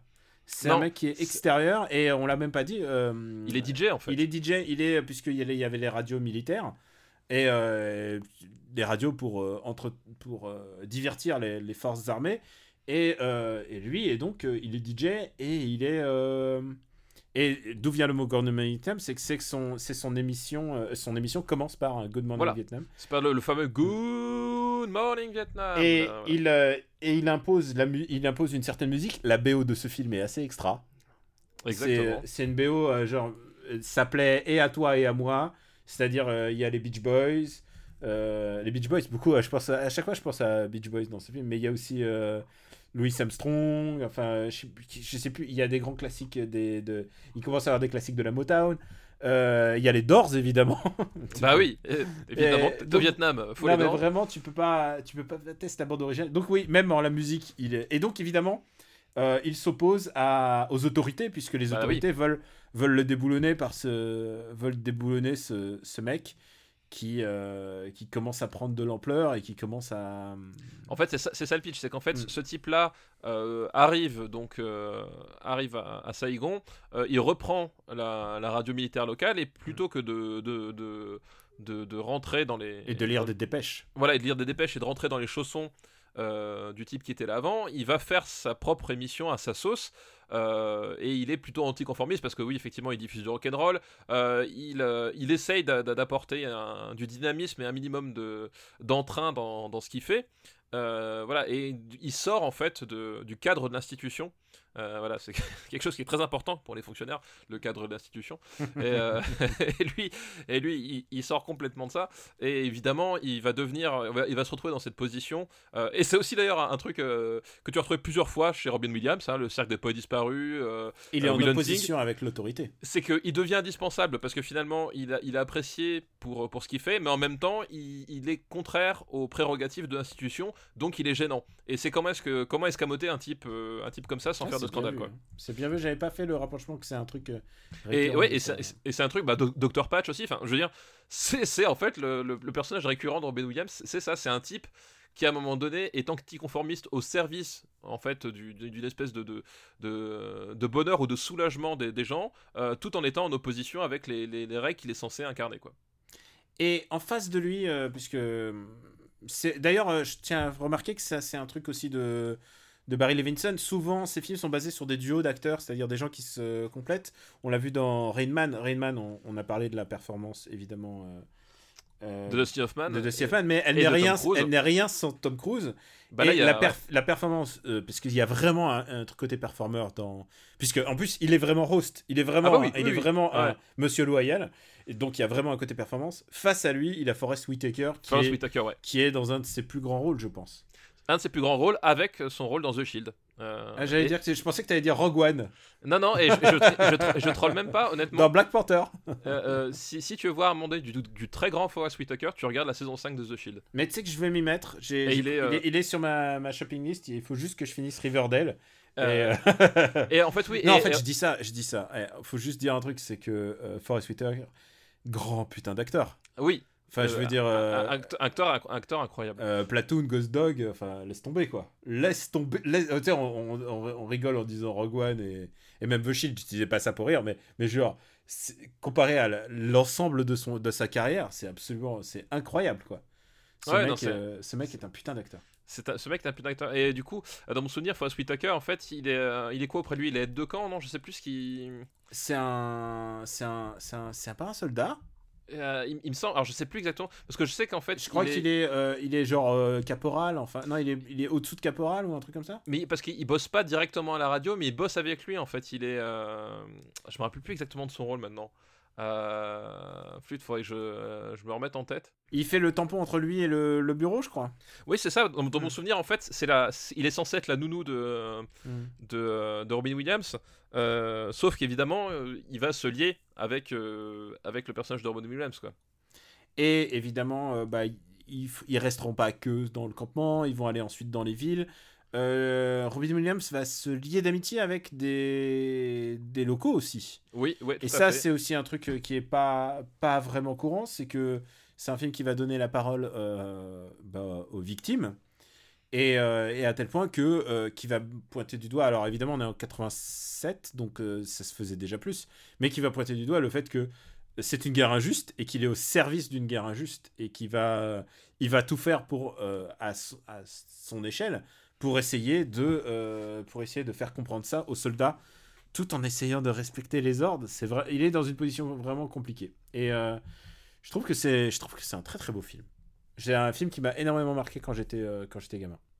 Ouais, ouais. Bah, en fait, c'est un film, effectivement, qui, qui, marque par, par, son, par son son ton qui est vraiment particulier et par l'énergie que Robin Williams se met dedans. Enfin, je veux dire, euh, voilà, tu parles de performance, on est complètement là-dedans. C'est-à-dire que euh, euh, tu, tu, tu, tu, le sens en sueur presque à chaque, à chaque scène, tellement il donne de lui. après, pour l'avoir revu adulte, il n'y a pas si longtemps, ah. c'est un film en fait qui est assez étrange dans le sens où je, je crois pas qu'il sait vraiment ce qu'il essaie de dire en fait. parce que tu as toutes les scènes euh, où à un moment donné justement ils partent avec la Jeep, euh, ils vont plus ou moins, enfin pas derrière les ennemis, mais en tout cas proche du territoire, puis ils reviennent. Ouais, je me souviens de ce passage. Et honnêtement, quand tu regardes le film, tu, ne vois pas vraiment ce que ça apporte. C'est-à-dire que tu vois pas où est-ce qu'ils veulent en venir, ce qu'ils veulent en faire, à part que ça amorce le. Euh, comment s'appelle le Bah, le, Euh, le, le basculement. le basculement, voilà, Ah. le, le basculement, c'est qui va amorcer la, la fin, puisque euh, voilà, dit Vulgachi, euh, au final, il va finir par se faire évincer. Évidemment. Évidemment, euh, parce que voilà, l'institution est, est faite de telle façon qu'elle finit toujours par avoir raison. Euh, c'est comme ça. Euh, c'est ça la vie de fonctionnaire.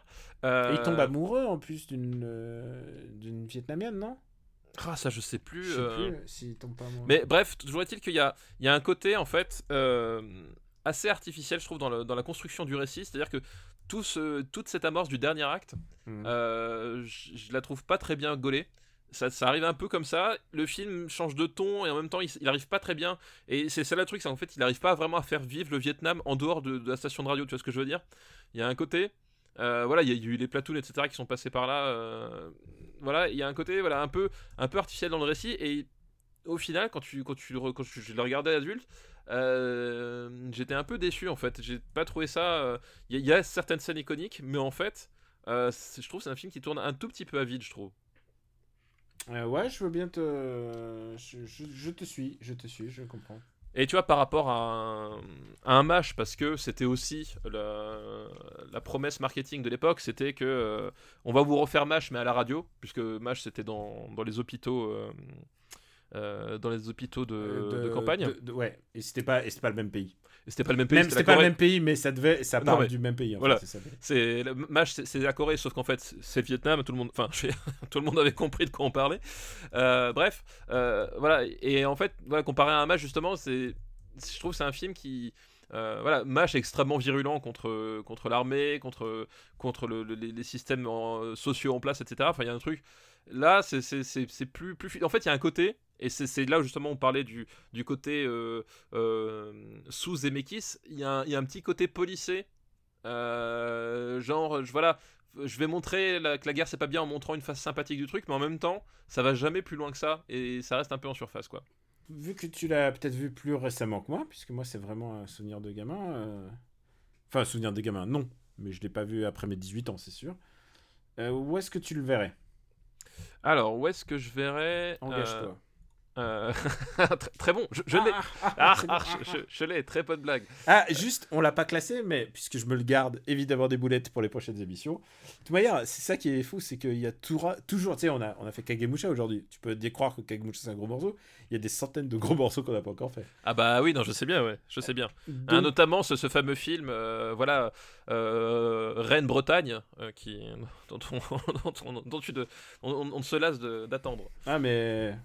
Ouais, ouais, c'est, c'est- ça- Mais euh, tu sais, même quand il va tomber, il y aura encore d'autres films. Ah bah je sais bien, je sais bien. Et n'oublie pas, il y a encore les années 2010 après. et Les années 2010, euh, c'est des Oui, années où on a vu 150 films par an. C'est ça, et, et c'est surtout Alex euh, et du roi Arthur.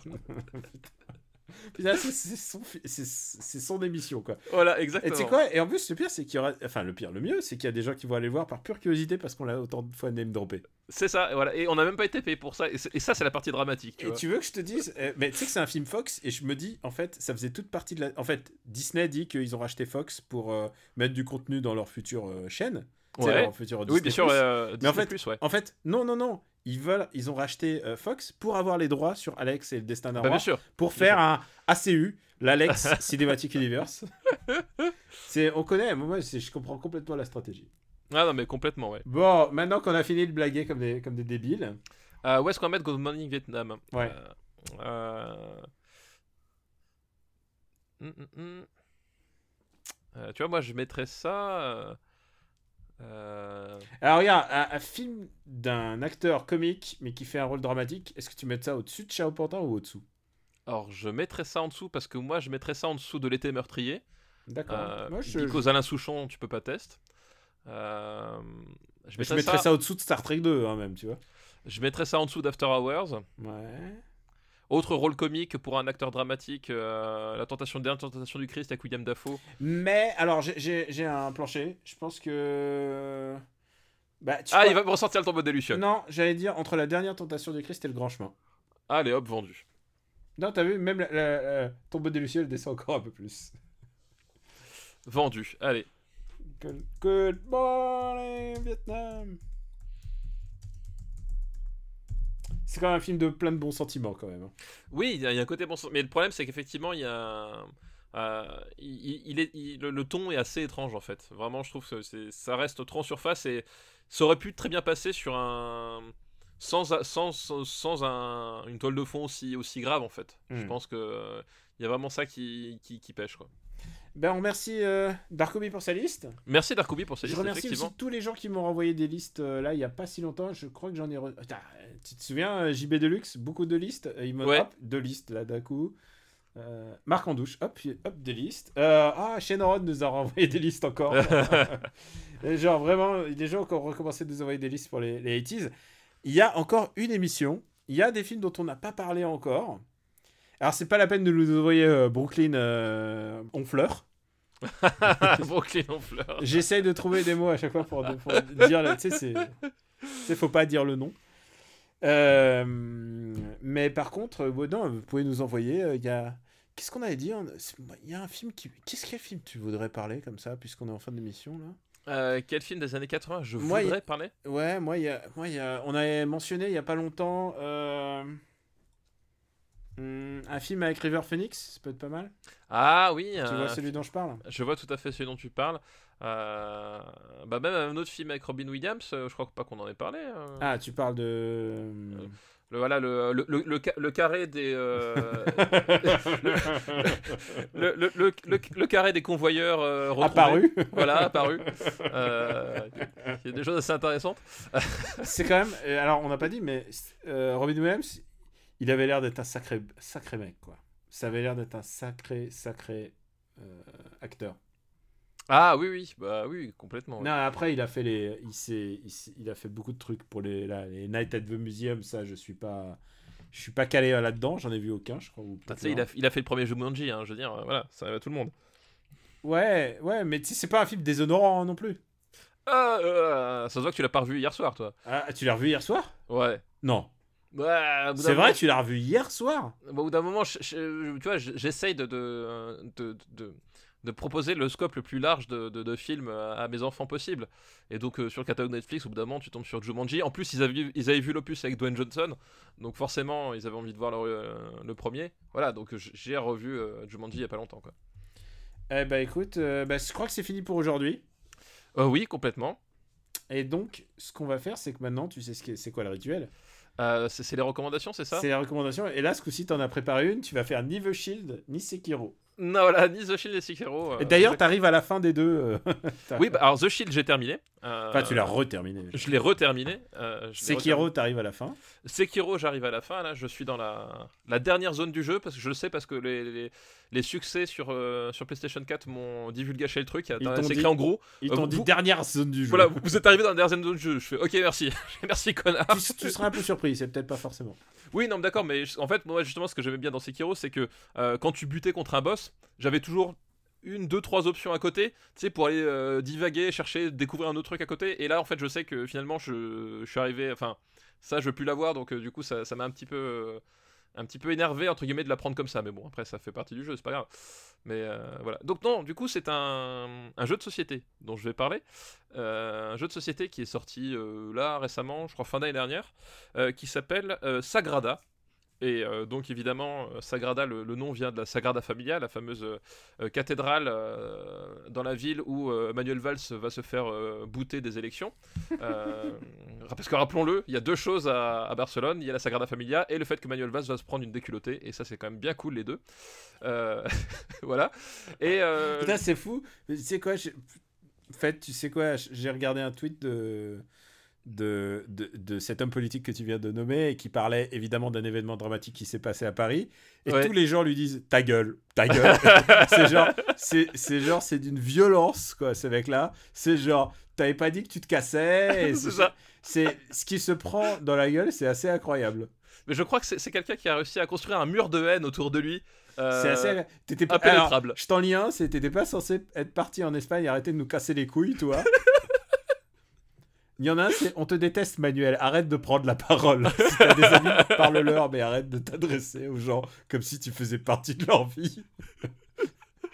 Ah là là, c'est. c'est à la fois très triste mais très, très drôle, je suis désolé. Bref. euh, Sagrada, le... c'est un jeu en fait où euh, cha- c'est un jeu pour de jusqu'à 4 joueurs où chacun va construire un vitrail. En fait, tu as, un vitrail devant toi, et ce vitrail, tu le construis avec des dés translucides, euh, qui sont de 5 couleurs différentes. Et le, but du jeu, c'est de construire le vitrail avec des contraintes, parce qu'évidemment, tu ne les construis pas librement, euh, avec des contraintes à la fois sur la couleur des dés et sur la face, vu que c'est des dés à, 6 faces. Et donc, tu as, toute une dimension stratégique sur, quel dé je prends à quel moment, euh, où est-ce que je le place, quelles options ça me garde pour, la suite. Et la façon de compter les points change à chaque partie. En fait, c'est selon la, configuration. En fait, les objectifs sont donnés euh, de façon aléatoire. Tu as trois objectifs possibles sur, je sais plus, une, quinzaine, et qui sont mélangés à chaque fois. Et donc, à chaque partie, tes objectifs vont pas être les mêmes. Et du coup, va falloir que tu essaies de, de, ménager la chèvre et le chou entre les différents, différents objectifs pour avoir le, maximum de points. Et euh, c'est à la fois très simple en termes de, en termes de, de règles de jeu, parce qu'en fait, finalement, la seule règle, c'est tu places les dés euh, euh, de façon euh, deux dés qui sont à côté n'ont pas le droit d'avoir ni la même couleur ni le même nombre. Donc après tu places tes dés en fonction de ça. Et à la fois c'est super stratégique parce que le nombre de possibilités à chaque fois dans le, choix des dés voilà te, te, pousse à faire parfois des choix stratégiques et parfois ça, échoue parce que quelqu'un a pris le dé que tu voulais etc enfin c'est à la fois très simple et très, et très riche à jouer sur la longueur. Donc voilà et puis j'aime bien le matériel. Moi j'aime beaucoup les dés personnellement. Et là c'est un, un jeu de dés où finalement le T'as as, la part du hasard du dé, mais qui est pas complètement arbitraire. Enfin, il y a vraiment tout un. C'est vraiment très bien géré. C'est assez joli à, ne serait-ce que pour l'œil à regarder, quoi. Et euh, bah, c'est vrai que toi, t'as un truc très. T'aimes bien les le matos, toi. Je, Bah ouais. Vous avez, je me souviens que vous avez vos, vous avez fait plastifier des, des, feuilles pour éviter, pour pouvoir leur écrire dessus et réeffacer à chaque fois. Enfin, je veux dire, Exactement. Il y a une manière très organisée de faire votre euh, matos. Je trouve ça, ça pas mal. On sent les parents quand même. Hein. Ah, oui, on sent les parents, puis on, sent, enfin, euh, voilà, moi c'est, moi c'est un truc. Euh, bah, tu vois bien chez moi, Daniel. Le seul truc que je range chez moi, c'est mon armoire de DVD, mon armoire de jeu. Voilà. le, reste, les fringues, voilà. Mais ça, c'est rangé. Voilà, il y a des trucs auxquels, pour, pour moi, c'est, important que ce soit un peu, un peu organisé. Tu veux dire que tout ça, c'est, c'est tes enfants qui s'en chargent, le reste? Bah oui, exactement. C'est absolument dégueulasse. Bah oui, mais ils sont meilleurs que moi, alors qu'est-ce que tu veux que j'y fasse, moi? Comment Alors ça, c'est une vraie question personnelle. Comment tu fais pour maintenir... Puisque on, sait bien qu'ils nous écoutent pas. Euh, comment tu fais pour euh, maintenir l'autorité euh, l'autorité familiale sur le rangement si, si toi-même tu ranges pas? C'est une bah vraie question que, qui peut bah, intéresser les gens. Ce qu'il y a d'intéressant dans un couple, c'est que t'es deux. Ah. Du coup, faut juste savoir qui est l'autorité dans le couple. Évidemment, moi, je peux pas faire figure d'autorité. Je suis pas crédible. attends, attends, c'est quoi ton métier maintenant? Chut C'est quoi C'est quoi? On dit, on dit l'être humain est plein d'ambiguïté et tout ça, machin. Ah oui, moi je suis. C'est, tu, tu, es un chef-d'œuvre, toi. Moi, je suis un chef-d'œuvre d'ambiguïté, effectivement, parce que si on m'avait dit un jour que je finirais directeur d'école, mais tu sais, directeur d'école, en fait, c'est pas une figure d'autorité, euh, c'est une figure de consensus, de compromis. Euh, finalement, l'immense majorité de mon boulot, euh, c'est d'essayer de trouver des terrains d'entente pour éviter que les, des, gens qui doivent travailler ensemble s'entretuent. Et, euh, et, tu vois, c'est peut-être le plus proche de, de, l'homme politique que je puisse, que je puisse faire aujourd'hui. Et je pense, je... est-ce que, je... est que je voterai pour toi? Je sais pas. Moi, en tout cas, je voterai pas pour moi. Mais après, vous faites ce que vous voulez. Alors, je vais, je vais faire une recommandation. C'est un jeu vidéo. Et c'est un jeu vidéo qui vient de sortir sur Switch. Donc, forcément, il est mieux. mais Comme Sekiro, hein, mais il est disponible sur euh, PC et Mac. Et c'est un petit jeu indépendant qui coûte pas très cher et qui est réalisé par une seule personne qui s'appelle Yeo. Et Yeo est un russe. Michel, c'est ça? Oh putain, c'est nul. Tu veux dire la, la femme de Jean Todd? Ah putain Mais c'est vrai, c'est l'épouse de Jean Todd. C'est vrai, c'est vrai, mais j'avais oublié ce détail. Pourquoi c'est tu sais pourquoi? Parce que j'ai regardé. Ah, bah ça, c'est un, peut-être un truc que je recommanderais. Je suis en train de regarder la série Netflix sur, euh, ah, sur la, Formule 1. Oui, exact. Et forcément, j'ai repensé à Jean Todd. Et à un moment, je suis allé voir. Genre, j'ai, j'ai, je suis documenté les Wikipédia. Qu'est-ce que j'avais à, voir à jour le, La Formule 1 étant un sport que je n'aime pas du tout, en fait. Bah, c'est super chiant. C'est super chiant. Mais par contre, par contre si tu t'intéresses à la politique, c'est pas étonnant que tu t'intéresses à la Formule 1. Oui, oui, bah oui, oui, clairement. Donc, euh, il y a plein d'années qui m'ont pas intéressé. Moi, moi j'étais plutôt les années Williams Renault et tout. Du coup, je me suis redocumenté. Et à un moment, Jean Todd et son épouse, il y a une photo et son épouse Michel Yeo, et j'ai fait Ah, waouh, putain, c'est vrai, c'est vrai. Ah non, c'est vrai. Comme quoi, tu peux être né dans le, le Cantal et, et, être le mari de Michel Yeo. Parce qu'il est, né, il est né dans le Cantal. Et, et, voilà. Et, voilà. Et, très bon fromage. Et, c'est ce que je veux dire. En même temps, dès que tu dis une région, en général, c'est très bon fromage aussi. hein, tu sais, c'est- naître dans le Cantal, euh, j'avais une image dans le truc, je me dis que c'est- pas, la pire façon de naître, hein, Tu remarques que j'ai toujours pas parlé encore de mon jeu. C'est vrai, J'ai c'est juste vrai. dit qu'il est développé par une personne qui s'appelle Yeo, qui est russe. Donc c'est un mec, un russe tout seul, et il a développé un jeu qui est un beat'em all en, en pixel art, donc euh, vraiment un peu rétro. Un peu moche, tu peux le dire. Hein. Non, non, non, qui est très très beau, qui s'appelle euh, The Friends of Ringo Ishikawa. Et c'est l'histoire euh, d'un Furio. Donc, si tu aimes le, cinéma, le cinéma et les mangas de Furio, il faut vraiment jouer à ce jeu. Un Furio qui est dans sa dernière année euh, de lycée avant que euh, avant qu'il reçoive son diplôme, enfin idéalement son diplôme, et euh, il rentre dans la vie active ou alors enfin il, il cède au gang quoi, tu vois, parce que c'est un membre de gang, c'est un membre de Furio et il arrête pas de se casser la gueule avec les membres des enfin les autres écoles voisines. Et alors, ce qui est intéressant, c'est que c'est un all, mais c'est un all à monde ouvert, c'est-à-dire euh, tu peux aller où tu veux, et surtout tu peux mener la vie que tu veux. C'est-à-dire tu peux être un délinquant yakuza et te tabasser la gueule toute la journée, et ça te rapporte pas mal d'argent en fait, parce que tu finalement tu fais les poches des autres.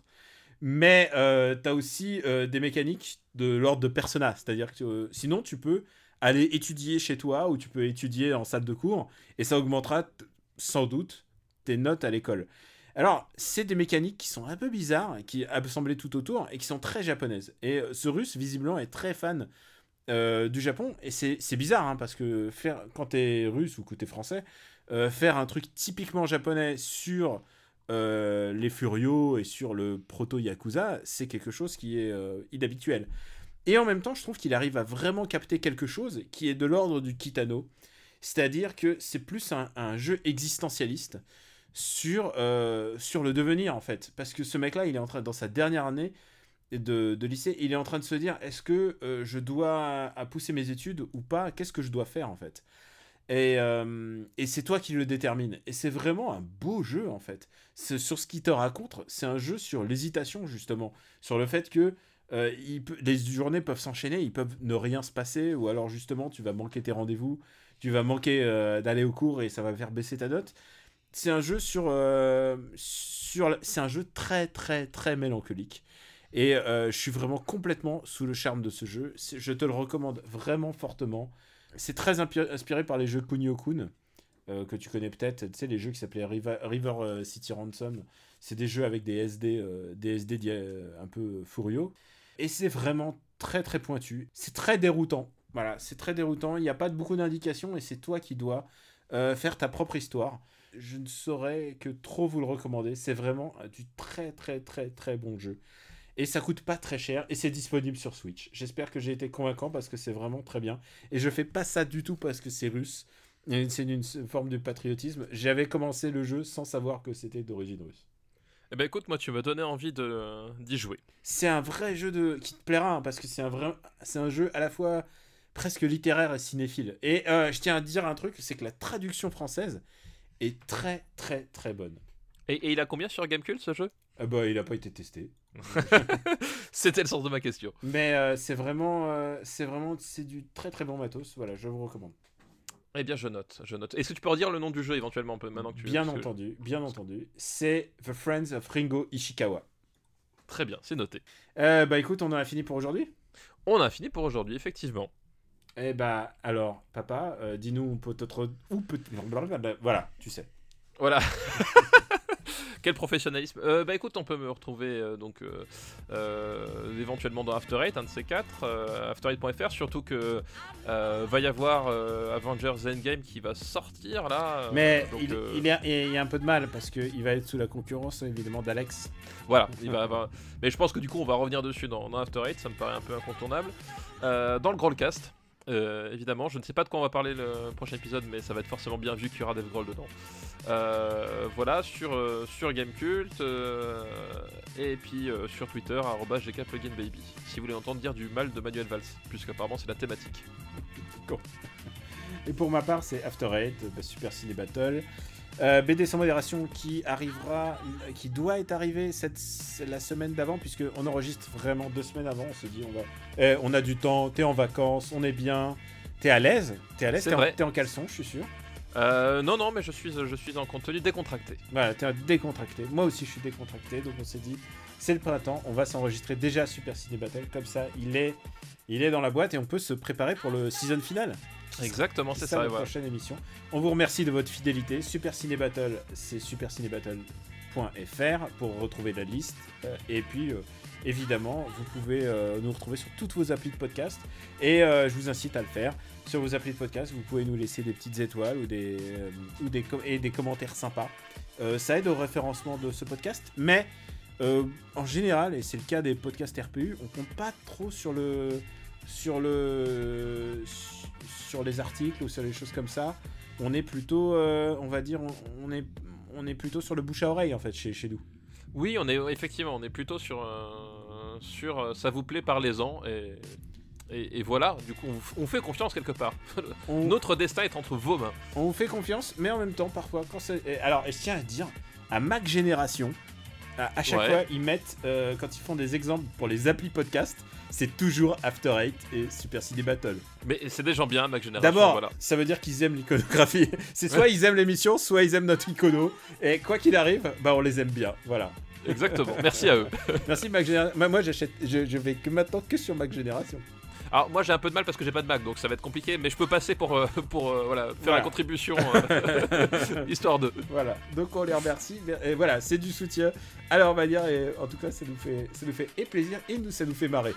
Surtout, c'est ça qui est le. Bah c'est- oui, c'est c'est un peu le carbu- c'est un peu notre carburant, voilà. Faut dire Voilà, nous on est à la marade. On marche à la marade.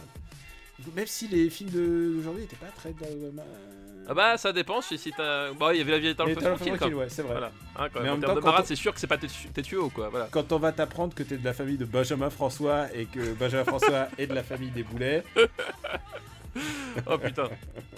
Oh putain, je ne suis pas prête, Stéphane François. la photo de famille va être belle. Donc on vous remercie beaucoup, on vous embrasse très fort, on remercie ceux qui font des dons sur Patreon.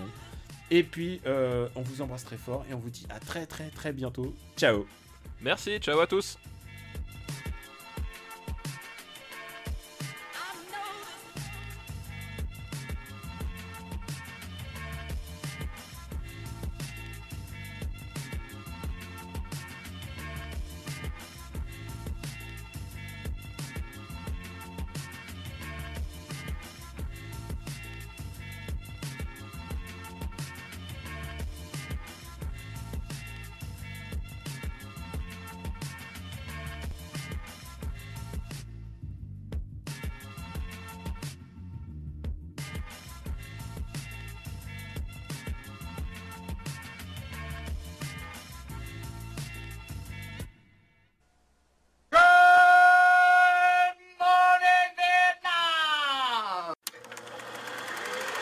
Une production RPU.